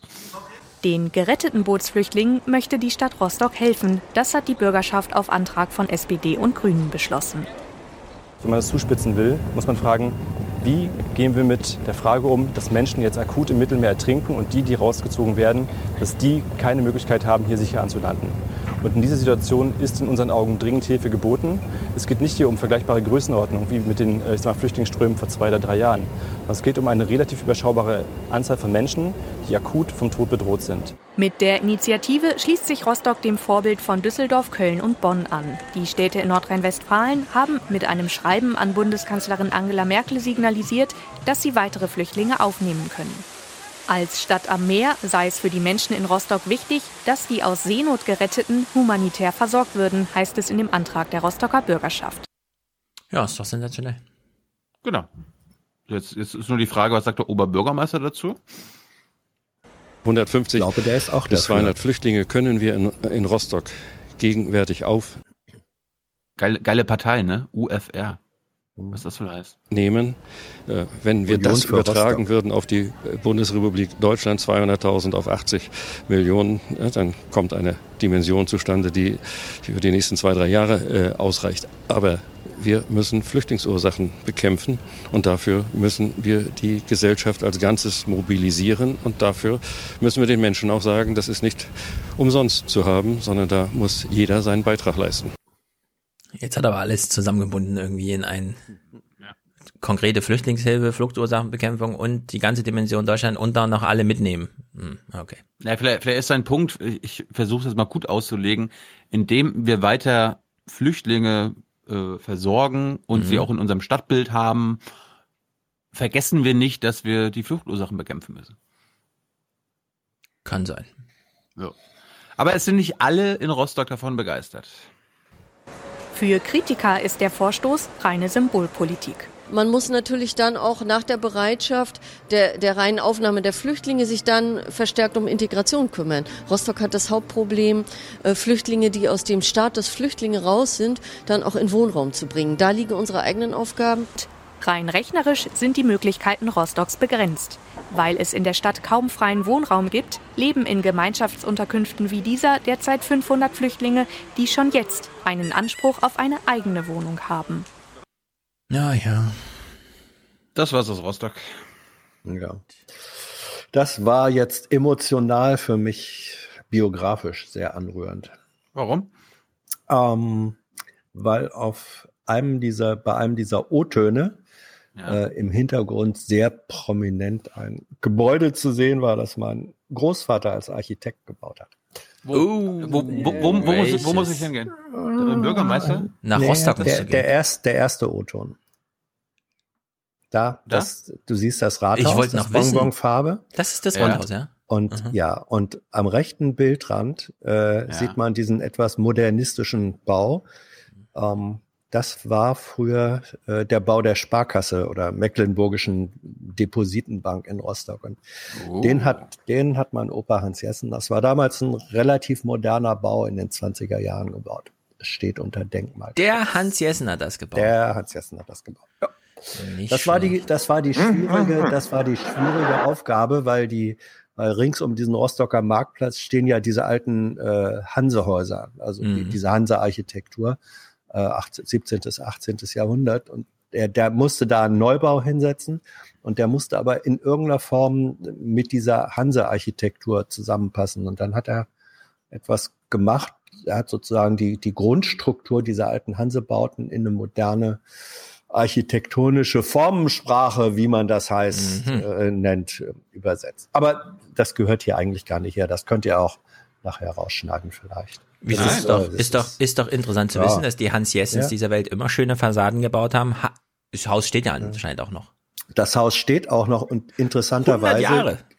Äh, Ja, demnächst 100 Das war das nachhaltiges 1900 Bauen, war das. Ja, das ist, das war nachhaltiges Bauen und es gehört inzwischen auch zum Rathaus. Also da ist kein Bankgebäude mehr drin, sondern es wurde äh, ins Rathaus integriert und, und äh, ist jetzt Bestandteil des, äh, des Rathauses. Mhm. So, jo. Sehr gut. So, noch kurz Brexit. Brexit. Ja, du, wir, wir sind noch länger nicht vorbei. Wir haben noch Moorbrand vor uns. Ah, dann mach mal. Nee, mach, mach, mach Brexit. Ähm, wie viele Clips hast du noch? 50.000? Äh, halbe Stunde Clips noch. Eine halbe Stunde Rohmaterial Clips. Oh, dann fang mal an. Ah, echt, ne? Äh, eine Sache, wo äh, was ich unbedingt noch äh, besprechen wollte, weil Hans dabei ist und vielleicht ein bisschen die Nordländer besser verstehen könnte, ist das Thema Windräder. Mhm. Da ist, da ist mir einiges auch auf meinem letztwöchigen Trip nach Mecklenburg aufgefallen, wenn man da in einzelne Läden geht, dann liegt da auch mal was aus. Da kommen wir ganz am Ende zu. Erstmal kommen wir zu einem Rebellendorf in Mecklenburg, nämlich das Dorf Glashagen, das sich jetzt erfolgreich gegen diesen Windradterror gewehrt hat. Mhm. Diese Windräder haben ihm schon so manche schlaflose Nacht gebracht. Frederik Besko ist Bürgermeister von Glashagen. Er hat mit seiner Gemeinde gegen den Bau des Windparks geklagt und das Gericht hat ihm in einer Eilentscheidung Recht gegeben. Das ist für uns als Gemeinde besonders wichtig, dass wir uns die, auf die Entscheidung der Verwaltung verlassen können. Wir haben immer unsere Zweifel angemeldet und das Gericht ist uns dem gefolgt. Und von daher ist unser Hauptgroll, wenn man es so sagen will, natürlich auf die genehmigende Behörde. So, jetzt, Stefan, was glaubst du, was, was war denn der Grund dafür, dass die Leute da im Dorf gesagt haben, dass die Windräder doof sind? Also, es könnte sein, absplitterndes Plastik. Ja. Man hat's im Sichtfeld. Sie sind zu laut. Luftströme werden so verändert, dass der Luftzug in der eigenen Wohnung sich so verändert, dass man sich erkältet. Hm, keine Ahnung. Du liegst, du liegst goldrichtig. In der Klage hat die Gemeinde vorgebracht, dass die 184 Meter hohen Windräder eine Gefahr für seltene Fledermäuse darstellen. Die mhm. Untersuchungen dazu seien unzureichend. Das Umweltministerium teilt nun auf Anfrage des Nordmagazins mit, die Genehmigungsbehörde hatte von einer Umweltverträglichkeitsprüfung abgesehen, weil erhebliche nachteilige Auswirkungen durch das Vorhaben nicht zu befürchten seien. Mhm. Die armen Fledermäuse, Mensch. Ja, aber fliegen die so hoch? Das hätte ich jetzt nicht gedacht. Ich auch nicht. Ich kenne Fledermäuse immer nur, wie sie um meinen Kopf schwirren, wenn ich hier am Main lang fahre. Ja, aber in Mecklenburg ist die Luft halt besser, da kann man halt höher fliegen. Habe ich vorher auch nicht gewusst.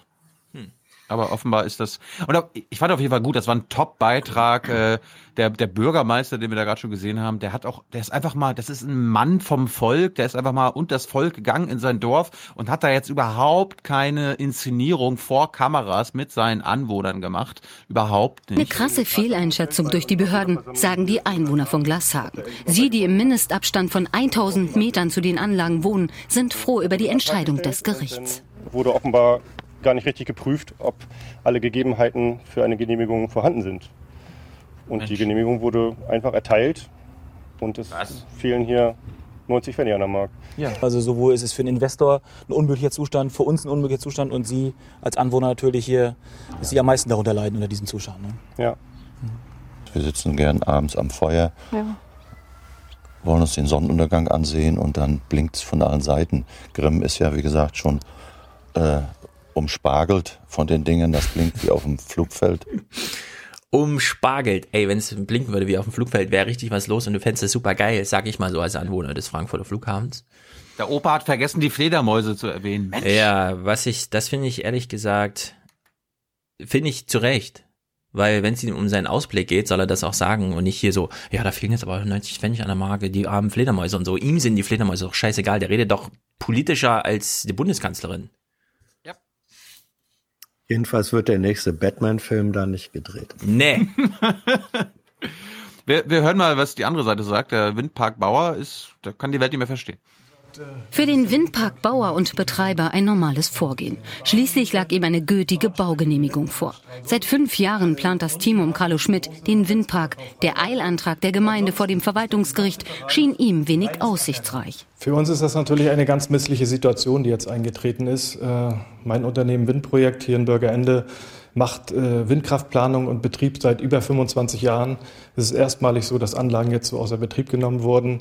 Und ähm, ja, wir müssen uns dem Ganzen stellen. Ich kann für unser Unternehmen sagen, dass wir eine ordentliche Planung, eine ordentliche Genehmigungsplanung abgeliefert haben. Der Investor hat in Glashagen auch ein modernes Umspannwerk gebaut. Der langfristige Plan, Strom regional einspeisen. Monatlich verliert er 150.000 Euro. Erst wenn das Gericht in einem ausführlichen Verfahren entschieden hat, gibt es Klarheit. Wir hoffen, dass das Verfahren gerichtsmäßig zu Ende geführt wird und dann ein Beschluss gefasst wird, in dem drin steht, dass die Anlagen zurückzubauen sind. Nein! Okay, von mir aus. Auf jeden Fall geht dieser, also ich, ich kann das wenig nachvollziehen. Wir bauen jetzt Windräder ich- wieder ab, ja. So weit ist es jetzt schon gekommen. Ich bin mit Windrädern aufgewachsen. Äh, meine beiden langjährigen Wohnorte in MacPom hatten auch Windräder innerhalb von einem Kilometer, haben uns nie gestört. Man hat sie nie gehört. Und ich war letztens bin ich durch Stoffenhagen gefahren. Ich brauchte was aus dem aus dem aus einem kleinen Lädchen für meine Mama. Und dann lag da auf einmal dieser Zettel rum hier. Und da steht dann drauf: Windräder